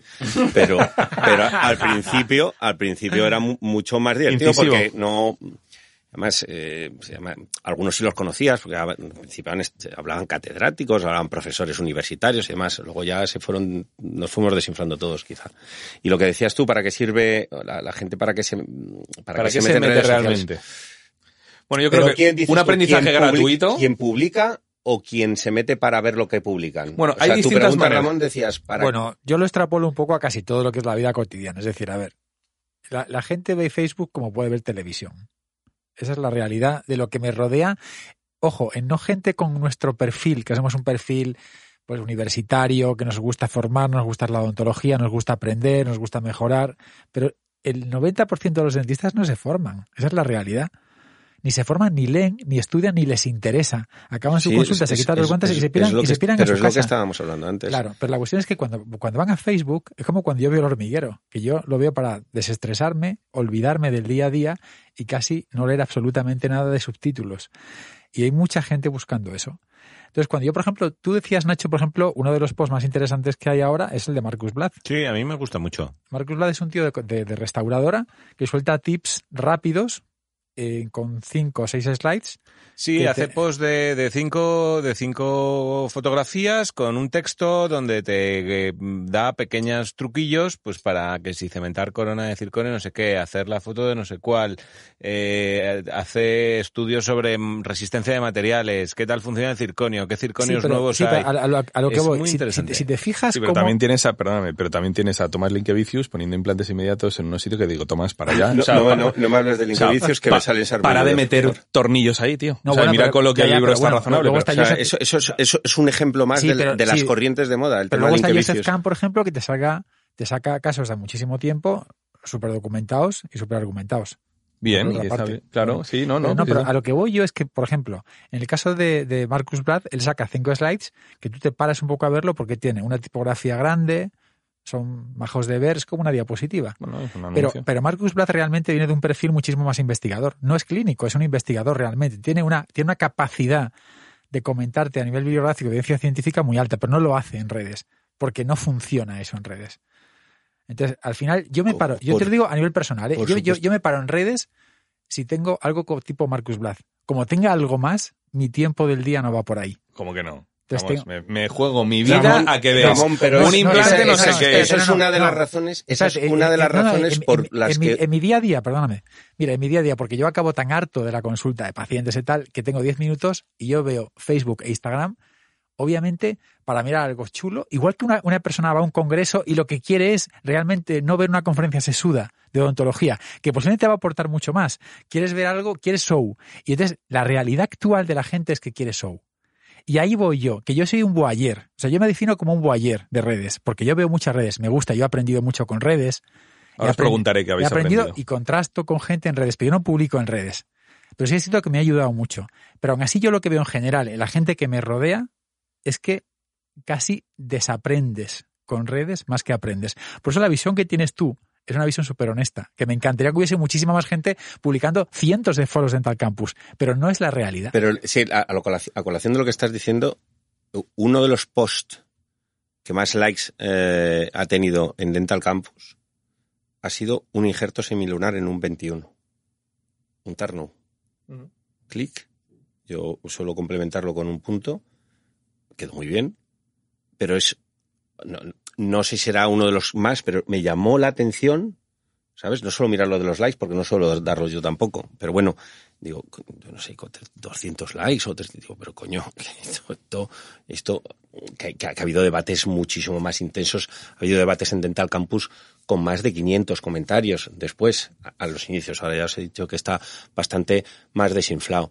En cualquier caso, en un foro, cuando tú quieres mantenerlo vivo, tienes que combinar eh, esa parte un poco más dura, más ardua, para quien quiera esa parte de confrontación y quien quiera aprender de esa confrontación con algún caso clínico. Pero al final es un poco Telecinco eso, te quiero decir. Que Coño, ¿sabes lo que me, ¿sabes lo que me decían? Sí. Dice, es el salva... Al principio, Claro. cuando era tan dulce. Dice, es como el sálvame. Es que estoy dese- deseando terminar de cenar para sentarme a ver lo que ha pasado en Dental Campus. Pero, Pero- no por, pero no por, por la no parte por- científica no, no o clínica, sino por las sino hostias. por la guerra de las galaxias Claro, que había montado. está, claro. ¿Sabes? Digo, pero bueno, si sirve para atraer y de paso leen los comentarios, pero bueno, Claro a mí que sí, me han llamado, no lo que me han. Hay, hay ¿eh? públicos, lo que pasa que a lo mejor las cabezas pensantes, los racionales, a lo mejor Hombre. son un 10% de la gente que está en Facebook, pero los hay. Ya lo decía Antonio Machado, ¿no? Que nueve cabezas, eh, una piensa y nueve embisten. Pero es por eso, la parte emocional, o la- y, y también yo creo que en Facebook Ahora hay un perfil, hay un perfil de gente excesivamente emocional que es más susceptible a las redes Pero sociales. el problema, el problema del perfil emocional es que es fácilmente con- conquistable. Ya, ya, como, como Co- todo, pues hombre, es populismo es... fácilmente conquistable Claro. con la parte del show Sí, y no por, con la parte del fondo, es decir, con la parte de la forma. Y para la gente Pero joven todo. que, que, que, que os escucha, es importante que entiendan que la gente publica en Facebook los casos que mejor quedan, porque la frustración es una de las peores eh, eh, circunstancias que uno puede tener a nivel vital y a nivel profesional. Es decir, si tú tienes a una persona, perdona David, si tú tienes a una persona que publica un caso resuelto de tal forma eh, que le ha quedado espectacular y a los 20 días publica otro que ha quedado espectacular y tú lo repites cuatro veces y tres te fracasa, ¿sabes? Eh, eso puede generar mucha frustración. Eso puede ser por dos razones. Una, porque para llegar a hacer eso tenías que haber aprendido antes muchas cosas o porque simplemente esa persona ha hecho cinco casos y le han quedado tres bien y de los tres bien ha publicado dos. Entonces, hay que saber diferenciar lo que hablábamos antes, lo posible de lo predecible. Y hay que entender que de Facebook se pueden sacar tips, se pueden sacar eh, eh, ciertas cuestiones interesantes que aplicar, pero cuando uno ya tiene el conocimiento suficiente como, es decir, tú Bueno, no puedes aprender a hacer regeneración vertical, por poner Sí, la cuestión de moda, porque todo se basa en regeneración eh, vertical y, la, y el tema de la excelencia estética Bueno, ahora digital tira bastante. y, de- y digital también. Entonces, tú en, en- en- en Facebook y demás, pues a lo mejor puedes aprender el tic de que este aplicador de chinchetas por lingual va de puta madre. Eso sí lo puedes aprender. puedes aprender más cosas. Si pero tú haces la técnica, más sacas. Pero en un curso también o en un congreso. Si tú llevas 20 años de experiencia, tú en un congreso vas a sacar una cosa. Y un tío que lleva dos años va a sacar cinco. Entonces ahí es verdad que es más fácil de engañar, moldear o, o- o confundir. Voy Pero no perdamos la perspectiva de lo que hablamos antes de la gente para qué publica. Claro. La gente para qué publica. Para que vean lo bueno que es, porque tiene que enseñar sus cursos, tiene que conseguir referidores, imagen de marca Claro, pero. o satisfacer el ego. Y luego intercambiar conocimiento, que es otra fórmula, pero para intercambiar conocimiento, ¿sabes? No hace falta poner un caso que te ha quedado de la hostia. Pon un caso que te ha quedado de culo. Pon pero un ya, caso, pero- pon un- pero- Pero, pero eso es incompatible Pero- con la anterior. Lo hay, pero, Pero no, pero todo- tampoco es que estoy yo para ver casos de mierda. Ramón, ¿eh? te doy mi O sea, palabra. de Tendría que mirarlo, pero te puedo asegurar, no, yo no creo que llegue a la mitad, pero que sí una tercera parte de los casos que he publicado yo en Dental Campus, clínicos, de, de casos de, de, no una foto, sino un caso de un tercio, seguramente Sí, sean pero- casos que no han ido bien. Sí, Pero tú también Dani, tú- tú- estás tú- generando claro. es- estás generando debate. Tú- Tú Pero eres, no, eres un claro, pues ahí, o una de dos, o una de no, dos. o, estamos, o utilizando Facebook para, o, o las redes sociales, que es de lo que trata este, para que todo el mundo vea lo bueno que eres, o para poder generar un intercambio de conocimiento entre profesionales que ayude a mejorar los tratamientos que estamos haciendo a nuestros pacientes, mejorando la predictibilidad y la fiabilidad de los tratamientos que estamos realizando. Eso es lo que podemos, eso, es lo que tendremos que decidir lo que queremos realmente em, poner en valor. ¿Qué, ha hecho las redes sociales? Muchas veces también democratizar un poquito, esta palabra que se ha puesto ahora un poquito de moda, un poco de repelús a veces decirla, pero esto de, de democratizar eh, el conocimiento a todos los ámbitos, porque tú un curso online lo tienes que pagar, un congreso lo tienes que pagar, un curso privado lo tienes que pagar. En redes sociales no lo tienes que pagar. Hay accesibilidad para un chaval de los que se están escuchando ahora mismo que acaba de terminar en la No Complutense. solo eso, en un congreso te tienen que invitar para hablar y en una red social puedes hablar tú porque te Que apetece. bueno, ahora me he enterado que se pagan por hablar en los congresos, que hay congresos que pagas por hablar. Yo no sabía que existía eso. Bueno, y, y con clases comerciales ya Yo puede me, ser me me he enterado, o sea, que pagas tú por hablar. Yo, no obstante, te agradezco la invitación al Congreso de Dental Campus y no haber tenido que pagar por... Eso era antes, ¿eh? Ahora. Pero es, es verdad que, bueno, eso también, eh, al, al final, eh, ese camino recorrido, esa, esa rapidez ahora es es pasan los grupos de música, o sea, que te quiero decir, antes tenían que tocar en salas pequeñas, salas medianas, salas grandes, tal, tal, y esa, y ese camino que era un poco más lento, te, te decía, nosotros, más o menos por la edad que tenemos, también hemos ido, eh, pues dando charlas en una facultad, en un aula, en un no sé qué, en una tal, y ahora es verdad que tienes una visibilidad, eh, mucho más grande y mucho más rápida. Y ahí mi pregunta un poco, mm, referente a las casas comerciales. Ahora mismo, por ejemplo, si soy una casa comercial, que una casa comercial eh, es alguien que fabrica una cosa y la quiere vender, con o sin, eh, pero mm, con aporte científico, ¿no? Que debe tenerlo, pero bueno, es una casa comercial, es una empresa. Entonces, eh, mi pregunta va un poco ahora en cómo están utilizando las redes sociales, cómo de importantes son y, y desarrollo un poco mi comentario para lanzároslo a vosotros. Me parece ya, vas. Es decir, antes más o menos cogías a un catedrático, a un investigador o a un clínico y, y entonces lo sacabas a un foro para promocionar tu producto de alguna manera o, o necesitaba un, un- un tiempo de investigación. Entonces, ahora rea- realmente si yo saco un composite, me lo hacen unos, unos profesionales, pero yo lo quiero sacar rápido, ahora a mí me interesa más un tío que tenga 700.000 seguidores que siete catedráticos. ¿Por qué? Porque llego de un plumazo a tal. Por lo tanto, está pasando a nivel general. O sea, las famosas ya no son tan famosas, son las influencers. Entonces, ¿esto es bueno, esto es malo, es importante? Eh, ¿Cómo lo veis vosotros? Pues que las casas comerciales lo tienen muy claro. Ahora me importa más Ah, el las catedrático de comerciales- la Complu, me importa un bledo, como un tío que tiene 8.000 seguidores a mí, a mí orgánicos. me pasó una cosa que no me había sucedido nunca, perdona, eh, Juan, y que no me ha sucedido en la vida.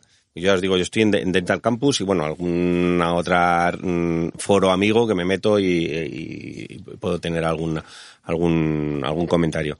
Pero me pasó el otro día, bueno, el otro día, hace unos meses, que una casa comercial, a lo mejor otros os, va, os ha sucedido con más frecuencia, para mí era algo completamente nuevo, que me decía que me pagaba por cada post que subiera de su casa. Bueno, es una manera de... Bueno, Ya, tan- pero, tan- pero tan- yo me, yo me, eh, claro, ahí te, pero ya bueno, no eh, tienes libertad. ¿Cómo que libertad? O sea, Tú- tú no- ¿A ti no te han pagado por tú- subir a un podium a Pero tú, pero vamos a ver, yo, eh, no voy a decir casas comerciales, pero yo trabajo con una casa de implantes, Sí. ¿sabes? Y yo he subido casos con perimplantitis, fracturas de aditamentos protéticos y demás. Si a mí me está pagando una casa, no voy a decir de qué es, o, o- o lo que le paguen a porque si lo hicieron conmigo, lo estarán haciendo con tropecientos mil, ¿vale? ¿Qué vas a subir? ¿Las cosas que funcionan o las que no funcionan? ¿Qué vas a subir? ¿Esos casos excepcionalmente buenos o lo que sucede cotidianamente? Pero es que ¿Qué depende, va- del objetivo del foro, lo que del van a objetivo llevar? que Lo que, persigas. lo que me preocupa, Claro, Dani, es que te haya llamado la atención con un post. Porque yo creo que eso se lleva haciendo durante muchos años. No, no, pero se llama publicidad. no, pero, si dice en que por congresos. cada post, no me acuerdo cómo era, la- por cada post, o un post al mes, no me acuerdo, eh, te pagan. Pero quiero decir que si, si eso me lo han dicho a mí, ¿sabes? Que, que, que tengo un, un desarrollo limitado en, en redes sociales y además no, no solo publicar casos bonitos, de otras cosas porque no me salen. ¿cuánto has dicho? 13.000 en Dental Campus, pues ya tienes un impacto. Claro.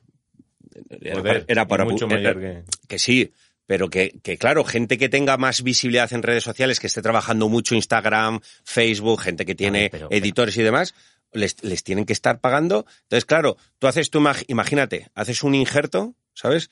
Con un sustituto de los injertos autólogos, eh, una matriz dérmica y demás. ¿Sabes?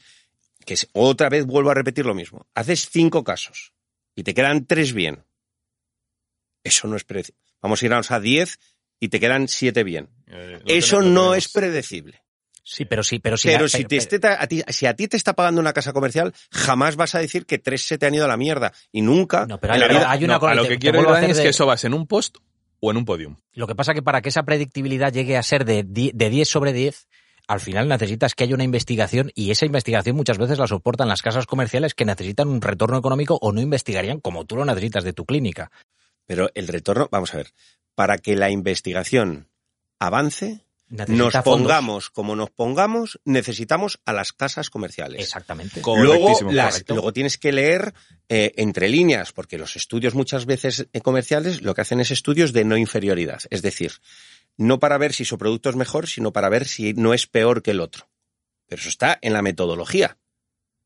Entonces, eh, mm, luego hay, por eso hay que leer entre líneas y hay que entender también que hay casas comerciales que son las que nos permiten avanzar a nivel científico, que es lo que luego Y que son permite claves. tomar decisiones y utilizar materiales testados correctamente para no hacer el experimento nosotros en nuestras consultas. Porque es que parece que las casas comerciales que se dedican a investigar y que dan dinero son las más denostadas porque están pagando para hacer investigación. todos esos Chicos, productos- para hacer una investigación preclínica o básica, es decir, un estudio en animales, se necesitan 60, 70, 80 o 90 mil euros. Y obviamente no los va a poner cuando, un Dani, clínico. pero Dani, cuando el- tú sabes que cuando el producto sale a la venta ya ha, ha pasado por un periodo No, inve- bo- invest- po- poco, ya cada vez No, menos. Bueno, pero Cada vez se- más rápido se- y con pero- menos bueno, pero se exigen, bueno, pero se exigen. eh, ¿Cuántas, casos- casa- cuántas, comer- ca- cuántas casas comerciales de implantes hay en España?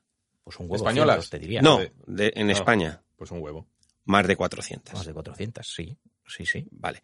Hay un estudio, eh, de, perdona que vuelva otra vez, de eh, Jacobs, Jacobs, me parece que es. O- Tú has dicho que no te sabes la literatura, estás usando los cuatro artículos Escúchame, que te sabes. hecho en dos... Una pregunta, ¿te has Hecho- inventado alguna vez algún nombre, Dani? Así dilo a pelo. Así de veces. Un, dos, tres, ahora, ahora, ahora, ahora, Carduso en el 2007, ¿no? Era como era ahora además mismo. tú. Ahora- Caruso, inventó- Caruso, Caruso. Era Caruso, pero te lo estás inventando.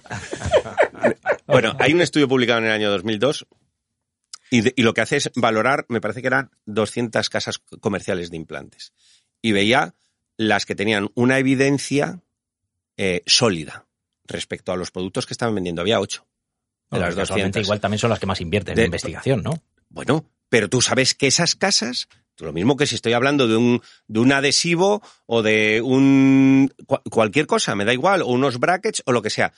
Lo- las otras no sabemos si funcionan, que pueden funcionar igual o mejor que las o- otras ocho. Pero las ocho, tú sabes cómo funcionan con implantes cortos, con implantes estrechos, con una extensión, con cuando pones eh, pilar, cuando no pones pilar, cuando pones un, un, un, Sí, pilar también- angulado. Con esa regla de tres la- no la- saldría una marca nueva en la puta vida. Claro, Porque si con unas gigantes. No, claro, iba- por te- te supuesto que poner- por, supuesto que puede salir y tú la puedes poner.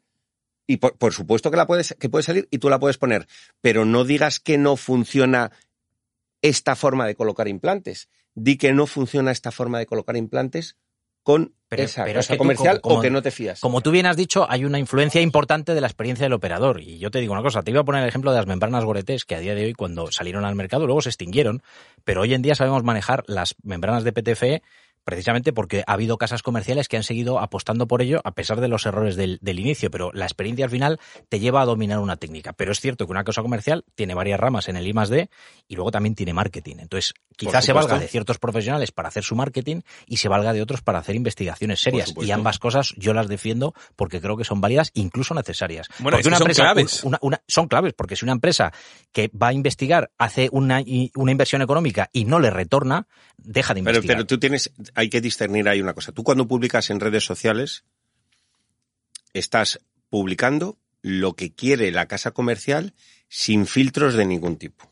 Bueno, para eso sale ahora en los estos conflictos de interés. Vale, exacto. Y en una investigación tienes que, tienes que poner la casa que financia, tú cuando pones en redes Porque sociales, eso es como si el estudio sale de la universidad. O sea, que tú trabajas Bueno, pero con tú- esta casa, ya me Bueno, pero interesa tú pones, más o tú menos. pones es- en- es- en- a nivel universitario, con esta bien. casa, con esta eh, conflicto de intereses, pues tienes que añadir si existen conflictos de intereses o no existen conflictos de intereses. Cuando tú lo haces en redes sociales, no pones caso patrocinado por. En las, en las Pero yo- conferencias sí, pero- pero- tampoco pero se te voy a hacer una pregunta yo. Te voy a hacer una pregunta. Tú cuando estás en tu consulta y estás dando un presupuesto, un plan de tratamiento a un paciente, ¿le pones fotos de la perimplantitis que puede sufrir en un futuro o no se lo pones? No, pero les hablo de la perimplantitis siempre. Pero les pones fotos, les haces una especie de marketing de lo que si puede pasar. te pongo una cirugía abierta claro, de pero una estamos- cirugía con pero- perimplantitis. bueno, pero claro, pero no hace falta que sea una no- foto no, con estamos, no estamos, es que no estamos hablando, Pero no cuando- estamos cuando hablando tú- de no estamos hablando primera- de, profesional visita, a Hace falta paciente. que para que te pongan una válvula cardíaca Sí, te pero entiendo a Juan, no, No, no, no, entiendo- no, no, lo que pero- dice Pero Juan. Eso es, eso es demagógico porque No, tú, no es demagógico sí, porque tú estás hablando de cara de profesional a paciente. Es decir, Sí. si a mí me dicen que me tienen que poner un catéter, tú en el consentimiento informado te vienen todo lo que De puede pasar. a profesional es lo mismo día si tú estás dando día cursos. fa- Falleció el marido de una paciente que además trabajaba de matrona en ese hospital poniéndole un, cate- un- un cateterismo. Tú lo firmas en el consentimiento informado. Eso es una cosa. Y otra cosa es que tú quieras dar una imagen de un producto que no se ajusta a la realidad de lo que tú observas clínicamente porque esa comer- casa comercial te esté presionando o pagando. Nosotros trabajamos con muchas Pero casas tú- tú comerciales corres- en en ese caso ¿no? tú que parece que yo sea escéptico en ese sentido. Si tú muestras nosotros, productos que no funcionan nosotros y tú estamos- tenemos detrás a la industria Pero, Dani, también si tú- y nos ayudan en nuestros cursos si tú enseñas y tenemos una central de compras. Es decir, que, que alguien podría estar Pero, Dani, diciendo, oye tío, que vosotros tenéis eh, curso de Tú formación también te arriesgas a perder tu por- propia Pero yo credibilidad. os puedo, os puedo asegurar que en mi vida en mi vida, ni ninguno de, de- de mis socios, y como la mayoría seguramente de todos los que estamos, eh, vas a sesgar una publicación. Una Eh, publicación es me que tú- refiero tú en redes puedes poner tu reputación en entredicho si tú publicitas o hablas de algo que tú eres consciente de que no tiene predictibilidad. ¿En qué lugar te deja eso como profesional? Entonces, un profesional que se compromete a hablar de un producto, aun sabiendo que hay poca experiencia sobre él, está poniendo No, también en juego su no, nombre te- y su prestigio no, profesional. No, te explico por qué. Porque cuando toda esta gente que os está escuchando por, eh, por- a través del podcast se ponga a hacer dos casos con eso que está comentando esta persona y no le salga bien, Dejará de hacerlo. dirá, es que este es un crack y yo no. ¿Tú crees? Claro, claro, claro que sí. Bueno, pues, Es decir, o, o sea, lo, te hace, quiero decir- lo, hace, lo hace una vez, lo hace dos veces. La segunda vez que le salga mal, un- una- un- un- es que la las, las- las diferentes modificaciones de los injertos. A ver, que yo tengo mucha gente. nosotros ¿a- tenemos. ¿A, a cuántos has enseñado a hacer injertos que les ha salido mal? Y, y- y les explicas las técnicas con rigor Por eso te lo estoy, mal. te lo estoy, una- te lo estoy no diciendo. quita- te una lo cosa estoy no quita la diciendo. otra, claro. Claro, pero es que te lo estoy diciendo. Entonces, como, como tengo mucha gente formada ya, claro, nos- nosotros pues al final tiene nuestro teléfono, nos llaman, eh, hay una, mm, una sensación un poquito más eh, de, de colegueo que a lo mejor en otras, la- una cosa que ve una persona en un congreso, ¿sabes? Luego no tiene la posibilidad de llamar a Graciani o a Cairo para decir, oye, que no me está saliendo. Cuando Cuando, una persona va a vuestro curso, Claro. te llama David y dice, tío, que me dijiste que cementara de esta forma la carilla y mira lo que me ha pasado, se me ha roto entre, eh, al segundo día. Dices, coño, pero es que, es que el cemento va de esta forma y tienes No, que curva silanizar de esta forma o lo que sea. Te veo Vale. fuerte, ¿eh? No, no sabía si la sinalización iba en las carillas o no, pero me parecía una palabra bonita para meter en, en, en la frase. Según Wirichu en el Además, 2007. eh, eh, eh, Doritos y Gol lo dijeron en, en el 76. no, pero es verdad, es verdad, es verdad. eso. Eh, Entonces, ¿qué pasa? Que, que si esa persona no puede acceder a la publicación que has hecho con, con esa cosa que te ha a salido mí lo bien que de me llama la atención es que te haya sorprendido con un post. A mí me, a mí me dejó fascinado. Cuando, cuando. Luego, luego la no- contestación que, que, Pero no- que di, que fue la más diplomática por- posible, pero no fue, no debió ser muy diplomática porque me recontestaron que sentían haberme importunado. Digo, no, no, si no habéis importunado, pero que es que yo, Pero yo, yo- publicaré cosas ver. de, de vuestra, vuestra casa Mira, cuando, cuando, la gente- cuando me apetezca y es una casa con la que he trabajado o con la que estoy trabajando y, y, y lo publicaré, pero no, no porque en ese sentido, eh, Bueno, pero si- coaccionado pero a si son publicar los- solo cosas que salen bien de esa casa. si son los pero vamos a ver si vamos a ver no no no, no no lo estoy todas las entendi- casas no lo estoy entendiendo claro pero pero si es la casa que tú utilizas que te salen bien No es la casa que yo utilizo la que me dijo ah esto, bueno ¿eh? eso pero que ah, lo vale vale si es otra hijos, ¿eh? si es otra cosa ya es otra eso- casa, es otra empresa completamente Claro. diferente a la casa de implantes con la que yo habitualmente trabajo. Por eso, Eso Ah, os vale, doy mi vale. palabra de honor. ¿eh? eso si tú no Que no quiero utilizas que el- parezca ahora. si tú no utilizas el producto lo entiendo, pero que, que yo creo que, que, que lo llevas haciendo o se lleva haciendo durante mucho tiempo, que si tú utilizas, y además es que cuando tú sales a un podium se sale, se sabe que hablas con total sinceridad, entonces si encima hablas de esa casa comercial, pues lo normal es que te pague para dar esa charla, ese viaje. O sea, vosotros veis sitio. normal, o sea, os parece bien que una casa comercial pague a un clínico Sí.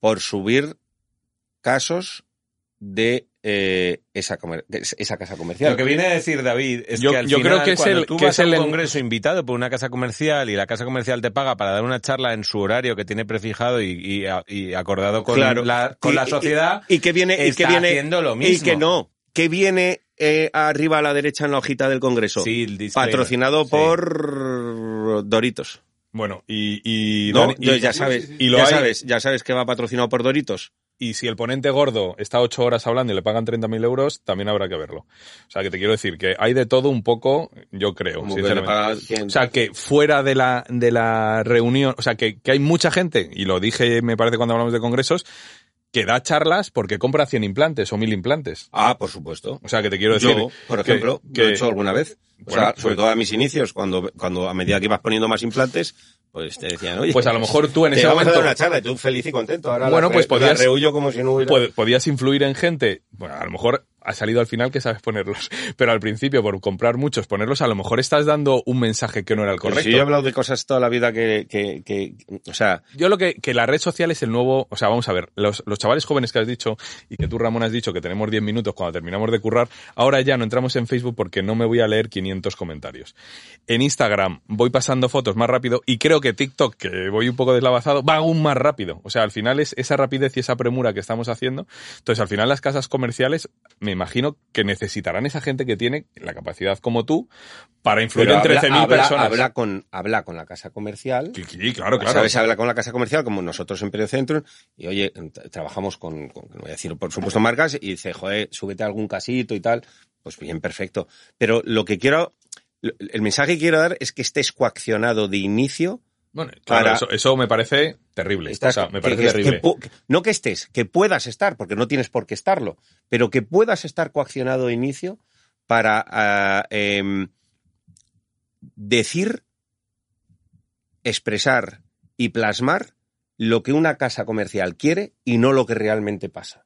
No sé si de esta forma se explica. Momento, Soy capaz de explicar mejor lo que de quiero decir, decir. de decir, expresar y plasmar, vamos a ver qué tal eh, expresas y plasmas las respuestas Uh, de nuestro mama, próximo juego que tenemos gafas, a continuación. Yo también quiero gafas.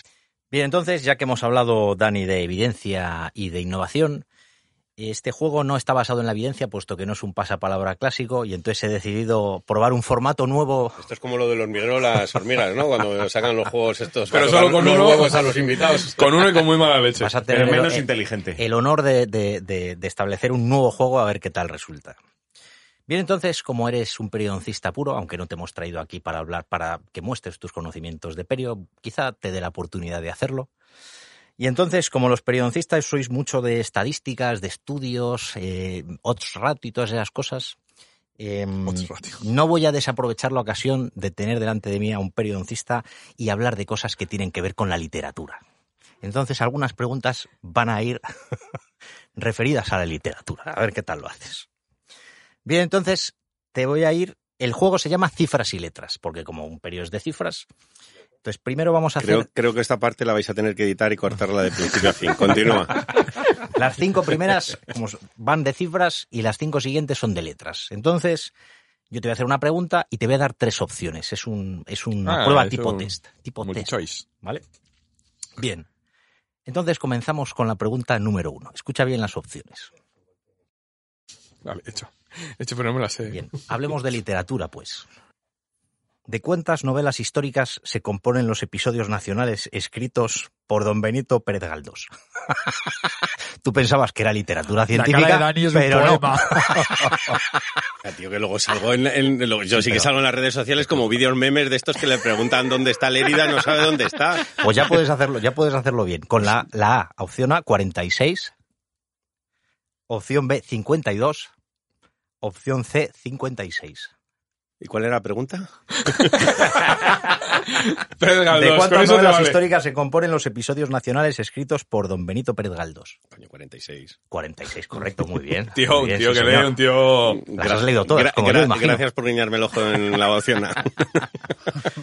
Bien, segunda pregunta. Según la razón de probabilidades, conocida tú bien sabes como odds ratio, haciendo una media aproximada entre el número de publicaciones y la razón de oportunidades, ¿cuántos disfraces se estima que ha utilizado Mortadelo desde su creación en 1958 por el gran Francisco Ibáñez? A. 1500. B. 10.000. C. 24.628. La B. 10.000. Correcto. Muy bien. Dos de dos, de Ya, momento. ya es por psicología, de macho. momento. Y ya va a decir la C en la a, siguiente. ver, a ver si al menos aciertas 7 de 10. Vamos a ver si. A ver si soy un tío predecible. 7, 7 de 10 es un notable, yo lo dejo ahí. Bien. Yo he sido siempre de 6. Tercera pregunta. Tú además que eres una amante de la naturaleza, de los animales. ¿Cuántos dientes tiene una cabra adulta? A. 16. B. 24. C. 32. 32. Sí, señor, como un ser humano. Muy bien. Sí, señor. Estaba haciendo los números, ¿eh? Ahí le he visto calcular, ¿eh? Muy bien, no, no, muy bien. Fantástico. Llevas 3 de 3. Vamos a ver la predictibilidad. Número 4. Según un artículo científico, no sé si lo conocerás porque has dicho que conoces poco la literatura, según un artículo científico publicado en 2018 por varios autores españoles, la prevalencia de la mucositis en la población española, tras un estudio randomizado, fue de un 27% para la mucositis y 24% para la perimplantitis, en implantes colocados en los últimos cinco años. No, no sé quién publicó el artículo, creo que el firmante era un tal Rodrigo, ¿puede ser? Sí, ¿no? Vale. Es el tuyo. ¿No? Ya, ya lo sé, coño. Claro, claro. Bien. Pues entonces vamos a ver si te sabes tu propio artículo. Pero ¿cu- ¿cuántos implantes y pacientes respectivamente componen la muestra? A. 492 implantes, 258 pacientes. B. 424 implantes, 215 pacientes. C. 474 implantes, 275 pacientes. Coño.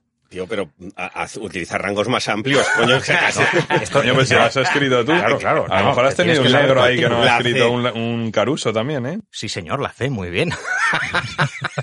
ha hecho un amago de no sabérsela, pero muy bien. Ha hecho un jueguito aquí raro. Llevas 4 de 4. Bien, esta también, la siguiente pregunta es fácil. Doy por hecho que va a ser 5 de 5. Bien. Ramón ha realizado un estudio en su consulta analizando el porcentaje de satisfacción de sus pacientes con los tratamientos estéticos que él realiza. La conclusión a la que ha llegado es eh, un porcentaje eh, que están plenamente satisfechos. Bien, este porcentaje que están plenamente satisfechos es de A, 10%, B, 15%, C, 2%. 10, 15, Plenamente. plenamente satisfechos. 15%. 15%. Es un 2%. Ramón deja dos de cada 10 pacientes plenamente satisfechos. Eso, es- eso- eso es falso. Es falso absolutamente. Conociendo a Ramón y cómo Ah, trabaja, eso, igual que el es- resto de Es barberos. que los pacientes precisamente suelen, suelen ser bastante menos Totalmente. 100% de Suelen puntuar muy bien los resultados de forma mucho más... De lo que realmente se hace, ¿no? O sea, nosotros somos mucho más críticos, puntuamos en las escalas análogo-visuales, eh, puntuamos mucho peor los resultados de los tratamientos que los Los pacientes. Y, la- y la- los, pa- y los ortodoncistas son los que, de- me estoy hablando a nivel estético, y los ortodoncistas parece que son los que mejor disciernen los defectos. En el caso de Ramón, 100% de satisfacción. 110. Ah, eso, ese me parecía. Por eso dije la C. Cuando dijo, dijo 10 y 15, digo la C. Bien, he puesto aquí, fíjate, eh, un- un- una especie de leyenda. Pasamos las, a las letras a ver si se te dan mejor, porque daba por hecho que no ibas a acertar casi ninguna, pero has acertado todas. Así que a ver si las letras hemos se te dan igual de bien. Bien. Entonces, te voy a decir como tres grupos de palabras y tú me tienes que decir cuál de estos tres grupos guardan una correlación entre ellas. ¿Vale? Tres palabras que son coherentes o congruentes entre sí, que guardan correlación. Por ejemplo, el grupo 1 es, es fácil, vas a entender la dinámica. A. Chocolate, ciruelas pasas, naranja. ¿Qué coño? B. Limón, naranja, toronja. C. Pera, limón, toronja. ¿Qué coño ha dicho? Es que no, esto es, perdón. Naranja, limón. Limón, eh, naranja, toronja. Correcto, la B. Muy bien. Porque toronja es un pomelo. Son- Claro, es- cítricos. Ya había dos cítricos. Toronja no sé lo que es, digo, pero será un cítrico también. Suena a cítrico. A mí la estoy botesta Bueno, lleva 6 de 6. Muy bien. Grupo 2. A. Treponema dentícola. Porfiromonas gingivalis y Streptococcus mutans. Grupo B. Eikenella corrodens. Pintamonas gingivalis. Barberius tetrabilis. Grupo C. Treponema dentícola. Tanerella forsythia. Porfiromonas gingivalis. Muy bien, sí señor, complejo rojo. Joder, 7 de 7. Está- Estoy ya puede de la fallar todo. Lo puede fallar todo ya. Bien, tercera. Tercera de letras. Con acertar una. Ya. Te damos Bien, ya que le habéis puesto a vuestro grupo de clínicas un nombre en latín, ¿no? Periocentrum. Bien, vamos a poner a prueba tus conocimientos de latín. Eso lo se dice todos con chuleta. En pero la, en la primera declinación. A. Estamos pidiendo nominativo, vocativo y acusativo solamente. Muy bien. Con la A. Rosa rosae rosus. B. Rosa rosae rosam. C. Rosa rosam rosorum. La B, la B, la. B, la B, La B, perdón. La B, la B, la Vale, B. Te, la, te, la, te la doy por buena. Te la doy por buena. Número 4. Por cierto, ¿tu clínica Periocentrum dónde estaba? En Guada. En, Gua- en Guadalajara. Bien. Gentilicio. Grupo, grupo 4. A. Te voy a decir tres palabras. Hostia, qué tensión. estoy- Vamos, ni, ni en el examen final de máster está más nervioso, tío. Guadalajara, Arriacense, Pozole. B. Guadalajara, Caracense, Churu. C. Guadalajara, Guadalajareño, Ortiguillas. Voy a decir la C, pero aquí sí que no tengo ni puñetera. Mm, la B. El churu. El churu es una bebida típica de Guadalajara. El chulo. Poniendo Guadalajara el churu, claro, porque el otro, el pozole, no sabes lo que es el pozole. No. Yo tampoco lo sabía. Pues solo es un firmante de, de algún artículo. Que de 2012 a 2015 estuvo Pozole- bastante Pozole fino. es una sopa tradicional mexicana. El churu es una bebida típica de Guadalajara que se hace con aguardiente y mosto, me parece. Y ortiguillas, pues son unas anémonas fritas. Las de- como el- tortillas sí que están Esto es como en las redes, aprendes muchísimo. Pero, pero, pero os lo prometo, no había oído en mi vida lo del churu. Podría Pues, decir, ah, sí, Lo no, puedes, pues no. lo puedes pedir en, en los bares de Guadalajara. Bien, y la última, a ver si, a ver si, y las fino con esta. A. Evidencia, predictibilidad, gaznápiro. B. B. ¿De dónde coño? Predictibilidad, excelencia, zufía. C. Evidencia, tobogán, queso. La C. Incorrecto, te doy dos oportunidades más. No, la tercera. Me rindo. Bien, bien. Bueno, te la doy por buena, correctísima la B, muy bien. 9 de 9. Bueno, bueno, Oye, bueno. pues lo, has hecho, lo has hecho muy Oye, bien. lo has ¿eh? hecho muy bien, ¿eh? Me ha sorprendido. o sea, me ha está sorprendido fino bastante. catalino, ¿eh? Sí, en la última no ha estado fino, pero bueno, con los tres intentos al final Bueno, lo es que siempre cuesta un poquito más. Oye, bien, bien, Juan, me gusta. Me gusta que improvises, me gusta que, que hagas cosas nuevas, muy rico. Y Dani, perfecto. Vamos a seguir un poco con el, con el podcast, que nos estamos comiendo el tiempo y algunas cosas.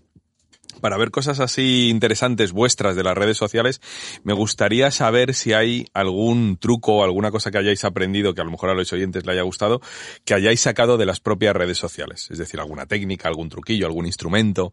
No sé si a lo mejor en los últimos años o, se os ocurre a lo mejor algo, pero para, como normalmente a las redes sociales se las ataca y se las da y, y tenía como la idea de que iba a ser como más negativo y más presionante a las redes, muchas veces es verdad que hemos aprendido. Por lo tanto, cosas que les pueden servir a los oyentes, a lo mejor que hayáis aprendido, que hayáis sacado chicha.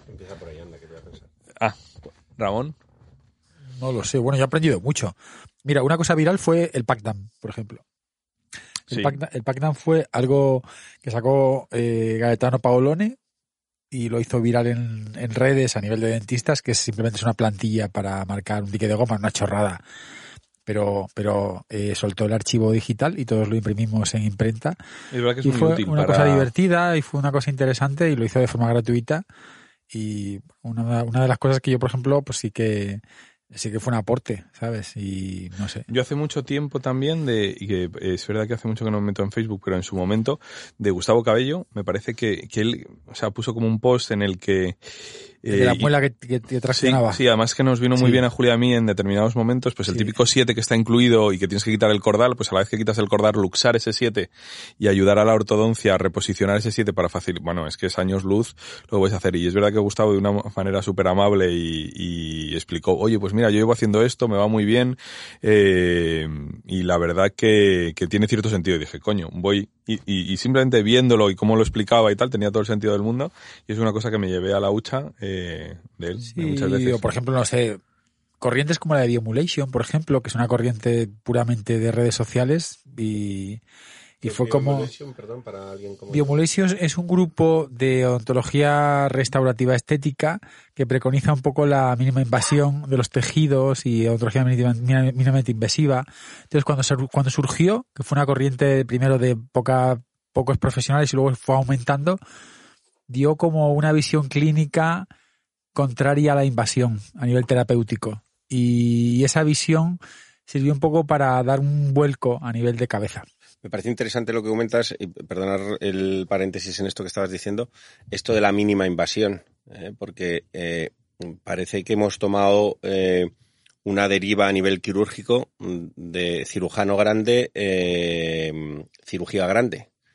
Yo oí una vez que para hacer una, para ser cirujano, eh, había que saber operar, para eh, ser un buen cirujano habría que saber eh, cuándo operar. Y para ser muy buen cirujano había que saber cuándo no operar. Es decir, eh, creo que se, se nos ha ido un poco la especie en el tema de las indicaciones hacia tratamientos más cruentos cuando realmente es verdad que buscamos salud, función y estética, pero vamos a buscarlo con la menor morbilidad, la, la- el menor coste económico sin reducir la predictibilidad, es decir, en términos de eficiencia. Y un poco a colación de lo que decías de tratamientos mínimamente invasivos, cuando nosotros vamos a, a que nos eh, miren una rodilla, lo que queremos es que nos lo hagan con una artroscopia, no que nos abran como lo hacían antes de aquí a aquí para, para a- arreglarnos la rodilla.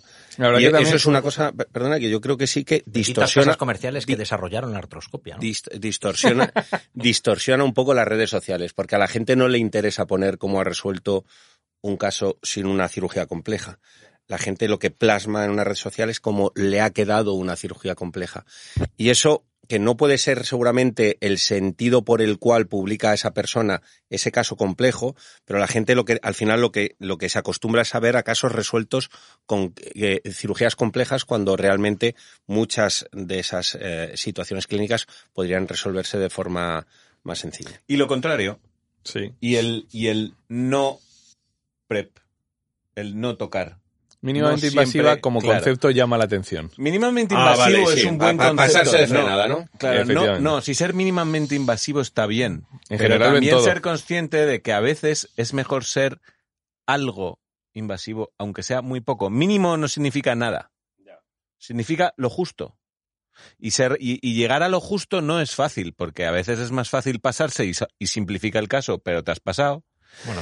No tocar es como uno se siente como poco responsable y sin embargo un sobrecontorno en una carilla en un diente mal llevado y mal ejecutado puede suponer un problema a medio y largo plazo periodontal como eslogan que... No, lo que pasa es que eh, eso lo ha dicho bien Dani con la eficiencia, eso lo explica la eficiencia. Es decir, si tú puedes hacer algo eh, abriendo lo un menos colgajo posible. pe- pequeño y lo haces con predictibilidad, ¿por qué vas a tener que hacer un colgajo más grande? Claro, por eso, por eso Cierto. siempre añado después, o sea, está claro que todos queremos salud, función y estética, eso está claro. Esos son los objetivos. Luego están los medios, es decir, el camino para llegar a esos objetivos. Menor coste económico posible, aunque todos eh, queramos ganar dinero, menor morbilidad posible, que es lo que queremos todos nosotros cuando vamos a una un procedimiento médico, sin reducir la predictibilidad o Claro. aumentando la predictibilidad. Ese último párrafo es, porque claro, si buscas un atajo para hacer las cosas sencillas y que el paciente se quede en tu clínica reduciendo la predictibilidad, pues al final no se está haciendo el tratamiento. Sí, correcto. sí. Eso, eso lo decía Einstein bueno, también, ¿no? y yo, por ejemplo, sí es cierto, yo me metí en digital por redes. Porque me pareció un mundo fascinante. Vale, yo también. O sea, yo a las redes les debo que Bueno, yo me metí vamos, de yo una también. forma un poco más metido. precoz en el tema digital por esa razón, porque me pareció una herramienta alucinante a nivel visual. Y, y, la- y las redes hizo que yo entrase en ese mundo antes de lo que mi cabeza me decía. Porque lo que decía, lo que, yo estoy de acuerdo con Juan en que la, la compra siempre es emocional. Es una compra por impulsos. Nunca haces una gestión económica de lo que compras habitualmente. Justo por eso. Y no hay supermercados de cosas de dientes, porque si no, con un carrito Porque yo, seríamos si estuviera, tuviera Amazon, pues eh, sería un problema bastante serio. Por Sí. Y parte. algún, porque el digital es como más, tenía aquí apuntado, como el digital es como más una filosofía, entrar en una filosofía, pero Sí. ¿habéis comprado algún instrumento por, por las redes sociales? Es decir, hostia, estas tijeras, o este espátula, o este no sé qué, o esta sutura. Indagas un poco. Sí, el separador de dientes. Es buenísimo, ¿eh? Eso es la bueno, eso me lo diste tú. Es Pero, ¿vosotros? ¿Algún instrumento, algo que hayáis visto que digas, yo, hostia? Yo he preguntado, yo sí, sí que lo he hecho, pero te prometo que ahora no, No no, no, no caigo. De hecho, saqué una vez un post eh, de trucos. ¿Sabéis que Me parece que era Pradros, tenía un, Pradros, una, sí. trucos, truquitos y truquetes. Y radicales. Una charla buenísima. que Trucos, truquetes Sí, y truquetes. Unos Y- artículos, eh. Y extrapolé eso a, oye, ¿qué, qué os ha hecho la vida más fácil en cuanto a instrumental, en cuanto a técnicas, en cuanto a, a y mismamente para poner la anestesia sin que duela tanto y tal? Joder, y me acuerdo que fue un post mm, Fernández, y- y enorme que tu, tu hermano además participó un par de veces o tres, fue a, a- a los inicios y al final de ahí saqué, joder, un montón de cosas, ¿no? sacas, mu- sacas muchas cosas. Hay un truco que yo ya lo conocía, pero lo volví a reincorporar. Sí, bueno, a a veces se te olvida, lo dejas de Sí. hacer y luego tienes que Que es verlo. lo de cuando estás anestesiando a un niño, que veo pocos niños porque trato más un corte de edad de, de 150 años más o menos, pero que es eh, lo de decirles que levanten la pierna cuando les estás poniendo la anestesia. Es que, macho, es que es clavado.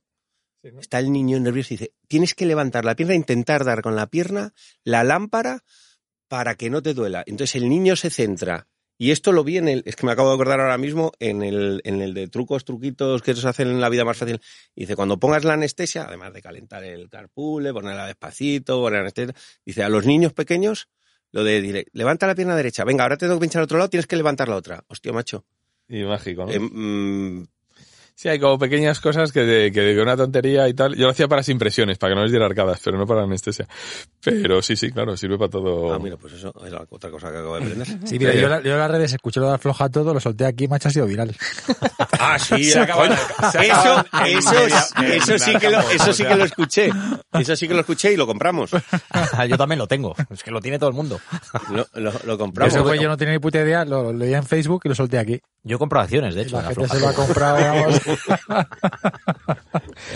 Oye, más cositas. Eh, ¿Alguna mejora? ¿Alguna, algo que, que os llame la atención que diga, joder, pues esto debería ser de esta manera o no? O sí, ¿En qué? ¿En redes sociales? en redes sociales, La sí. honestidad. Uh, sí, pero ¿cómo, cómo catalogas eso? O sea, ¿qué juez, ¿qué juez y parte toma? Pues es muy fácil. Hay veces que no te das cuenta cuando la gente no está diciendo la verdad, pero otras muchas veces sí te das cuenta. ¿Y eso hay que decirlo? Bueno, Twitter No. es más, más criminal. Yo, que- ¿Sabes lo que pasa? Pues lo que decía antes, que antes como no conocía nada y me da igual decirlo, ahora ya pues... Además que la gente se cansa de mí y directamente no me hace caso. Entonces, eh, antes eh, metía pullita y, y había contestaciones eh, por todos los lados. Dice, eh, Daniel, otra vez, qué pesado. Yo. No, ¿No te apetece meterte en otra red eh, tipo Twitter? Tú serías un gran tuitero, tío. O sea, Mira, sí, sí. mm, sabéis que tengo una ficción eh, muy particular y mm, me Sé que hay un foro. Me, me pidieron entrar, porque claro, vosotros conocéis mi parte de las redes sociales en odontología. En, Claro, mi, en algo, sé algo. en mi afición es multiplicado por 100. Y me pidieron de la Federación Andaluza eh, llevar la parte de Twitter. Les dije que no, ya lo que me faltaba para el turno. Pues Twitter se pierde un gran tuitero a expensas de lo que haga el señor Musk. yo, yo creo que has hecho una gran labor en Dental Campus y hay que reconocerlo porque es un foro del que habla mucha gente y hablan bien. Y ¿eh? que yo creo que ha venido bien a Y muchísima venido- y ha gente. venido- es una dosis de realidad realmente sobre lo que pasa y yo creo que el que se mete ahí es consciente de lo que hay. El que mira aprende y el que cuelga, si sabe hacer una lectura y no tiene la piel fina, creo que también. Claro, pero tenemos la, tenemos la, la piel, eh, la piel en líneas generales muy fina. Yo también lo entiendo. Es decir, que en un escaparate de esas características, donde tú vas a lo mejor bien intencionado para, para enseñar, cuando recibes leñazos por todos lados, yo también lo entiendo. Lo que pasa es que no, no quiero que pierda ese espíritu crítico. En, cualquier caso, insisto, yo cuando hablo con la gente tal, dices que cualquiera publica aquí, tío, es que es, es, es un, eso es la guerra de las galaxias pero hay que saber discernir a alguien que ha subido. Hoy hemos operado en la facultad, eh, opero en la facultad de Sevilla. eh, este caso ya ha quedado de esta forma. Bien, pues oye, pues te ha quedado muy bien. Oye, la próxima vez da el, el puntito, da dos puntitos más en la descarga cerca del margen o haz un sling en esa zona para que te acople un poquito mejor y ya está. Pero no, no es tan duro. Ahora, cuando alguien eh, Vaya, iba, a dar, sentando iba a dar un- cátedra. iba a hacer un, un refrán o una frase muy, muy, muy castiza. Cuando alguien tiene mucha experiencia curtida, eh, ya, pues, hombre, yo entiendo que se, que se puede apretar un poco más y es que puede resultar, yo creo, resultar divertido, pero parece ser que no a todo el mundo le resulta ¿Algún divertido. encontronazo así, ya que estamos terminando el podcast, tal, alguna liada así gorda que viniendo del creador y del que se ha mamado? a mí me han dicho, a mí me O han, sea, alguna me han liada de dicho, estas que digas, hostia, la que se lió con el comentario de su puta madre y se cagaron en... a mí me han dicho que hago odontología de franquicia, que eh, cuando me llegaban Claro, o sea, tú Cuando me te- llegaban- te, tienen que llegar críticas, claro. Pues sin parar. Pero, a mí, pero a mí, de os lo digo honestamente, que era lo que pedís antes, es que a mí me divierte. Es que si no me divirtiese, si ya no, si ya no hacemos anuncios casi de cursos de periocentro, es que cualquiera que lo puede mirar en el histórico pone Daniel Rodrigo en buscar y que mire los últimos 50 posts que he publicado. Es que ya, entonces, mm, al principio sí que seguía, sí que hacía esas dos o tres horas diarias porque quería ponerlo en marcha. Y además para mí era un mundo nuevo esto de Facebook, entonces me, me lo puse, pues eso, me llegaban todos los estos al, al correo electrónico que encendía por la mañana, tenía siete- 76 mensajes, iba uno por uno contestando. Pero claro, la gente, creo que era así, corregidme si me equivoco, cuando borraba en, en, en Facebook su comentario porque había sido muy duro, a mí me, me seguía quedando reflejado en el, en el, en el mail. ¿Sabes? Digo, tío, Le mandaba por privado, digo, "No te has arrepentido, eh, chiquitín. Digo, coño, no me llames hijo de puta en público que no, que, que, que esto al final es un sitio para, pero vamos, gente, pues a lo mejor, luego O sea, me, que casi me- todo han sido críticas hacia ti. Ha habido encontronazos entre Peña. Que, bueno, yo creo Sí, que me, me llamaste mira, para solo una he cosa. echado- he echado- yo solo he echado a una persona. Eh, no voy a decir el nombre. Yo. No, no, solo he echado a una persona, pero porque, porque la interpretaba como un peligro para la gente que no estuviera, que no tuviera un conocimiento formado por las, por las cosas que comentaba. Eh, No, no, no, no quiero decir Ya, el no, nombre, no, no por digas, supuesto. pero que tuviste que echar a una Eh, persona es porque la única persona que he echado. Luego sé que Ramón ha, ha echado otra, otras dos, porque es, tiene, el, es un poquito, el tiene el corazón un poquito más caliente que yo. Pero esa persona no la, entré, no la eché por los encontronazos y nada, ni, ni nada por el estilo. Es que decía tal eh, concatenación de barbaridades eh, que podrían llevar a, Sí, a confusión, a confusión gente, a la gente que, que no era el que foro, a lo mejor que lo controlabas tú y, y el gato mío se lo dije, digo, mira, quiera". esto se acabó. Con ese er- mm, eran discusiones infinitas. O sea, Sé que me llamaste una vez para algo del Socket Seal, que no sé qué, de tal, hace Ah, bueno, de este años. era. eh, con ese también hubo largas. eh, lo que pasa es que al, al final la gente se cansa de mí y, de- y deja de discutir, como es lógico, normal, o sea, que tiene que hacer otras cosas. Pero como yo tengo un defecto que es que no. O sea, no, no, no suelo abandonar. Entonces, o sea, la, la última palabra, o sea, el último post, o sea, lo, último tiene que ser lo mío. Entonces, claro, la gente dice, "Bueno, voy a discutir una vez, la segunda vez ya discute y dice, mira, paso de Daniel. Y dice, "Oh, que sí, fenomenal, un abrazo.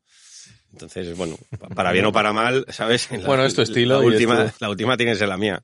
Entonces, Y si no te he hecho, que no, que no, no. no, no, no, no, no, no, no, os lo prometo que solo, solo, lloraba. solo ha En ca- habido en cada una discusión persona echa uno. que sí, Oye, David, que acabe el podcast él. por eso- entendido, entendido, Dani. Oye, que ya nos estamos comiendo el podcast y, y a veces hacemos una especie de, de cuestionario fácil, pero para Otra- otra- no, otra no, no, no. no- Este es personal y, y para que la gente te conozca mejor y, y es el cuestionario IDH que, que son cinco preguntas que siempre hacemos a todo el mundo, pero es Muy para bien. ¿Qué dentista te ha influido más en tu carrera profesional? Puede ser uno, dos, un poquito lo que tú Pues sientas. eh, Pero si hay mira, alguien- yo, yo tengo que agradecer eh, donde estoy, sin duda, a Mariano Sanz y a Antonio Vascones. Claro. ¿Vale? Con Antonio Vascones he tenido una, más relación, una relación más, que eran, los codirectores de- del máster que yo realicé. Una, una- además, una relación incluso más, más eh, eh, personal en, en- en algunas circunstancias y con Mariano más académica, quizá. Pero sin duda, y luego como profesional eh, de la odontología, por supuesto, a mi padre. Ya. Que mi padre eh, hacía una odontología basada en. Yo solo he aprendido de mi padre, Luis Aracil también, pero eso lo he aprendido de mi padre.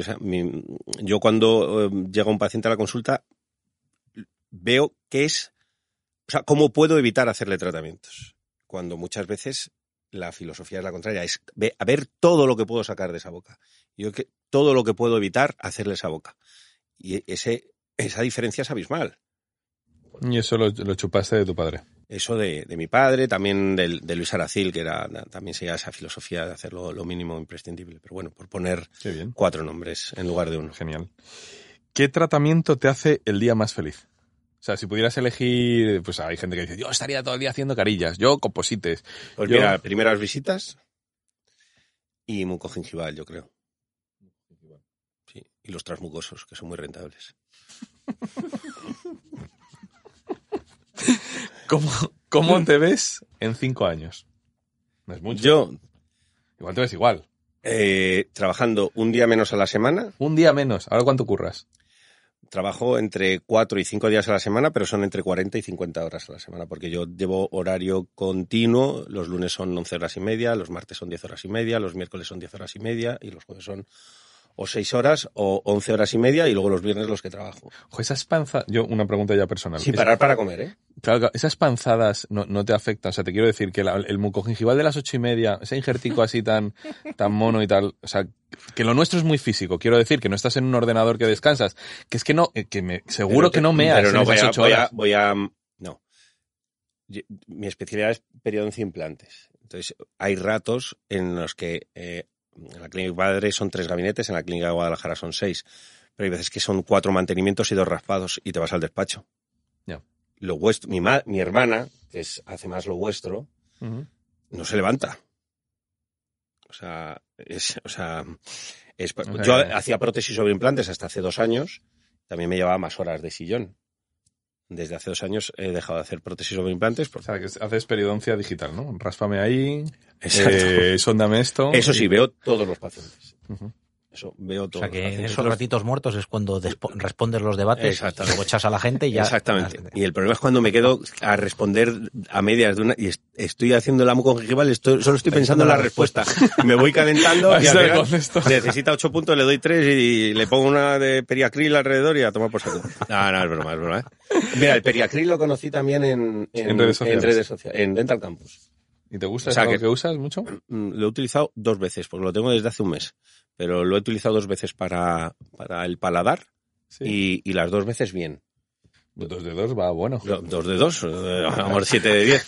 El Periaclil es otra cosa que lo- y lo ha utilizado también Sergio. La vez que lo ha utilizado también quedó contento. ¿Vosotros lo habéis utilizado alguna vez? Pero tú, mi- mi- ¿miraste Yo no. la evidencia de la literatura antes de usarlo o te arriesgaste a usarlo sin? Me, me arriesgué eh, eh, comple- completamente. Eso- eso está lo bien, que muy pasa bien. es que el que lo aconsejó, el que lo aconsejó sé que es una persona bien formada y me fié Ah, completamente. bueno, eso, está, eso está bien. No me acuerdo que no recomiendo sitios. Caruso en el 2006. Doritos, creo.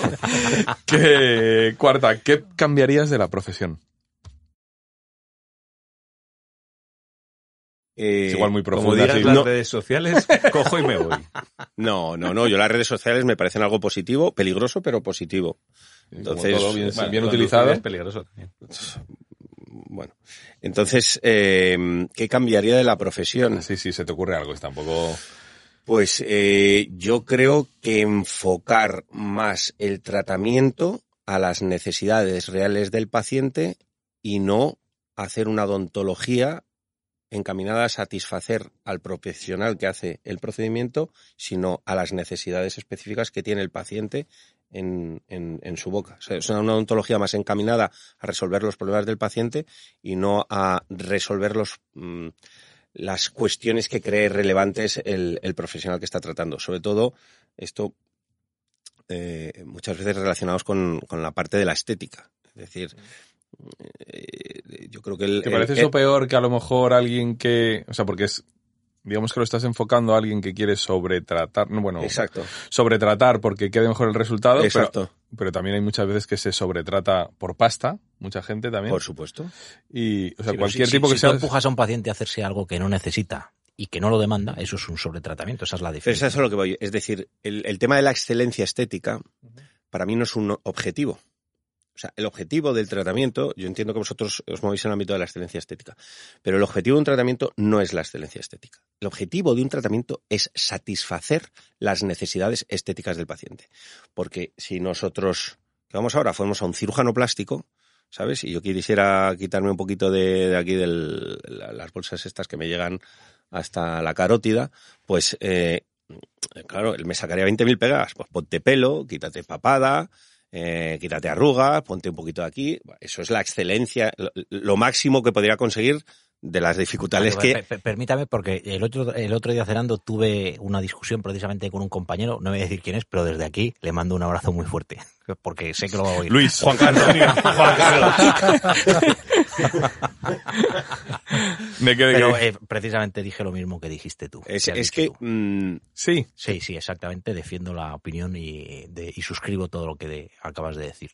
Joder, pues me, me alegro porque no suelen suscribirla. Sí. Estoy de Bueno, acuerdo, estoy de acuerdo, pero est- esto, Yo un porcentaje, eh, no- no estoy al hay un- 100%. Hay un porcentaje que no comparto, porque eh, no solo en estética, también en función, ¿eh? Hay, hay situaciones en las que las expectativas del paciente eh, crecen durante el tratamiento. Entonces, si tú, por ejemplo, tienes un paciente con un diente oscuro y lo que quieres es aclararse el diente oscuro, fenomenal, y entonces tú dices, muy bien, pues yo te hago un blancamiento interno, te lo va a hacer Ramón, que lo hace de puta madre, eh, te hago un blancamiento interno y te soluciona el problema. Y cuando acaba, te dice, ah, no, estoy muy contento. Pero es que esta, ahora la encía está un poco más baja. Dices, ¿Cuál, cuál es la, cuál es la- per- perdón, perdona. Eh, y, y entonces tú dices, bueno, sí, es que ya lo estaba antes, no te dabas cuenta porque a ti lo que te llamaba la atención era el diente oscuro. Entonces, a veces dis- discernir entre eso no es fácil y evidentemente hay que intentar hacer un diagnóstico previo para que el paciente lo visualice. Pero pasa lo mismo con un implante posterior.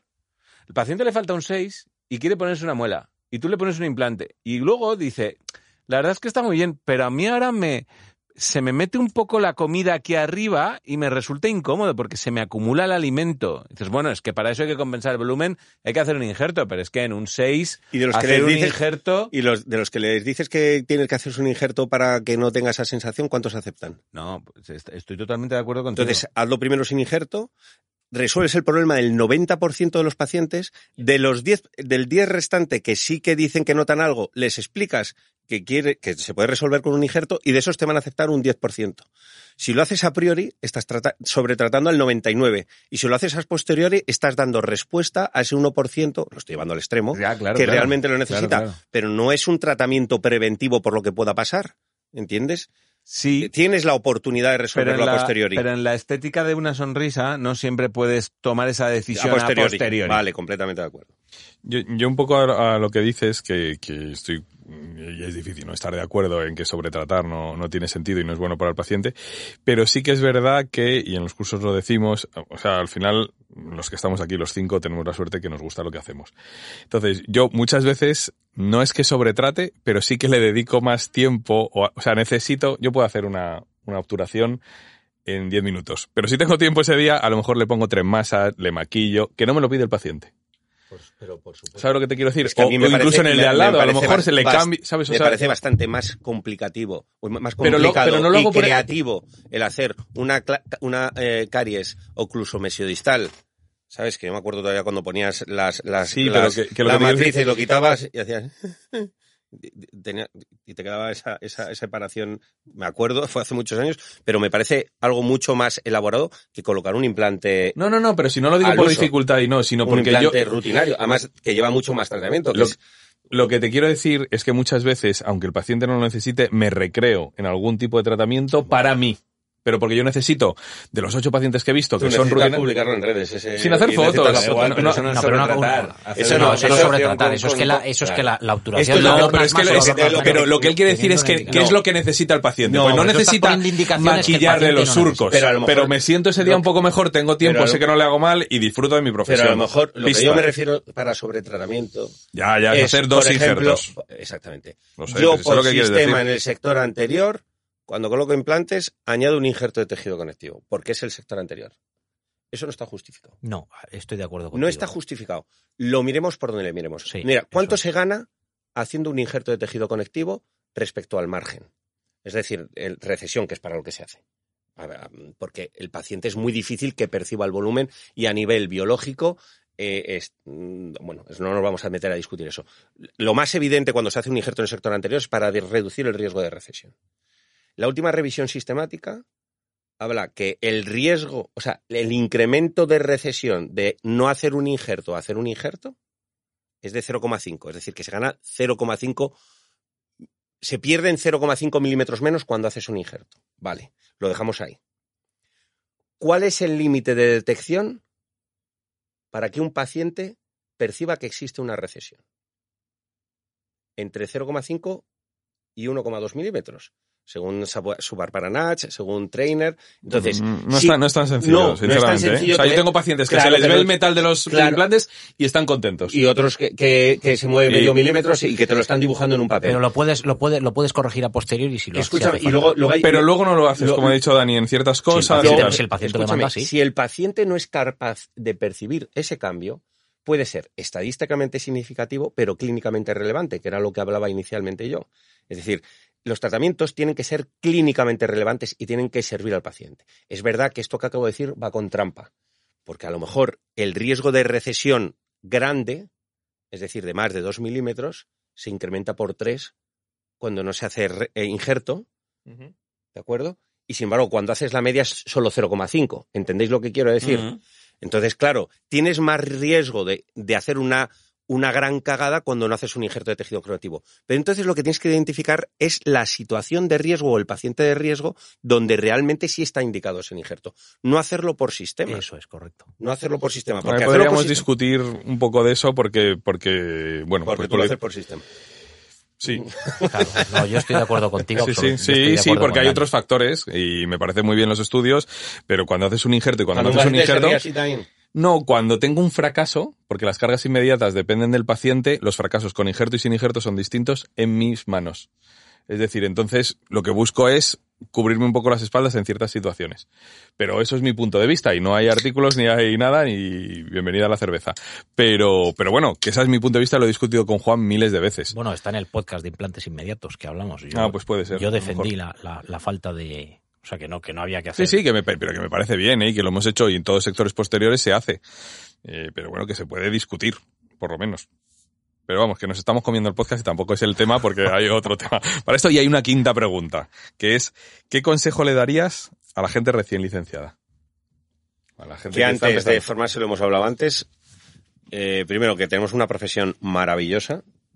Mm, Yo siempre lo he dicho, lo he discutido muchas veces con mi mujer. Dice, joder, si nos tocara la, lotería, El eh, dejaría de trabajar. Yo seguiría trabajando por, a otro ritmo, pero mi profesión me encanta. Entonces, que, que han hecho una, una profesión que es eh, francamente creativa, bonita, que, que se les van a echar eh, pacientes a, llorar de alegría, a veces van a llorar también ellos de tristeza en determinados momentos, pero que es una profesión muy bonita y que antes de hacer una formación súper específica y reglada, que hagan un bagaje de uno, dos o tres años aprendiendo a torear en todas las plazas. Para conocer el paciente y tal, pues eso está muy bien. Exactamente, para saber manejar al paciente. Bueno, pues eh, eso está interesante y como para... Eso lo hemos dicho muchas veces además en los podcasts nosotros y, y es verdad que tiene mucho sentido y, y lo, y lo- vamos sabiendo cuando pasa el tiempo. Pero bueno, Eh, se ha alargado, era lógico, con Dani seguro que sabíamos que se iba a alargar un poco el podcast. Eh, no, no, al revés, ha estado muy divertido y nos lo hemos pasado teta. Así que darte las gracias Dani por dejarte liar, por ser como eres y por, bueno, pues, pues hacer la discusión y el debate siempre en cualquier sitio donde te metas. Muy bien, pues muchísimas gracias a vosotros. La verdad es que más cómodo imposible y bueno, espero que, que la gente Seguro haya que... quedado entretenida con, con, con el, Seguro. con el coloquio. Ya te he dicho que mucha, mucha gente estaba queriendo tocar este tema. No sé si lo habremos hecho bien o mal, pero desde luego debate ha habido y, y por lo menos viniendo de la mano de ti siempre es, es, es un lujo. Nos falta presentarte, o bueno, que ya le conoces mucho, además sé que es muy buen amigo tuyo, es a Juan Flores, que es el que pone la nota final, la nota musical final. Juancho. Y además eh, me manda un mensaje específico para ti, ¿vale? Hola barberos, hoy tenéis un invitado muy especial para mí. Con Dani me, una me une una larga y prolífica amistad. En gustos musicales no solemos coincidir mucho, pero Dani, tú haz como que te gusta la canción que os mando, ¿vale? ¿Ok? Seguimos en la actualidad musical con un tema de este mismo año, 2022, a cargo del americano Kevin Morby. Es una canción breve y simple, de sonido garajero, muy lofi, pero muy bien ensamblada, con una gracia tan pegadiza que amenaza con acompañarnos todo el verano. A ver si os gusta. Esto es Rock Bottom de Kevin Morby. Dale un poco de voz y eso. Buen verano.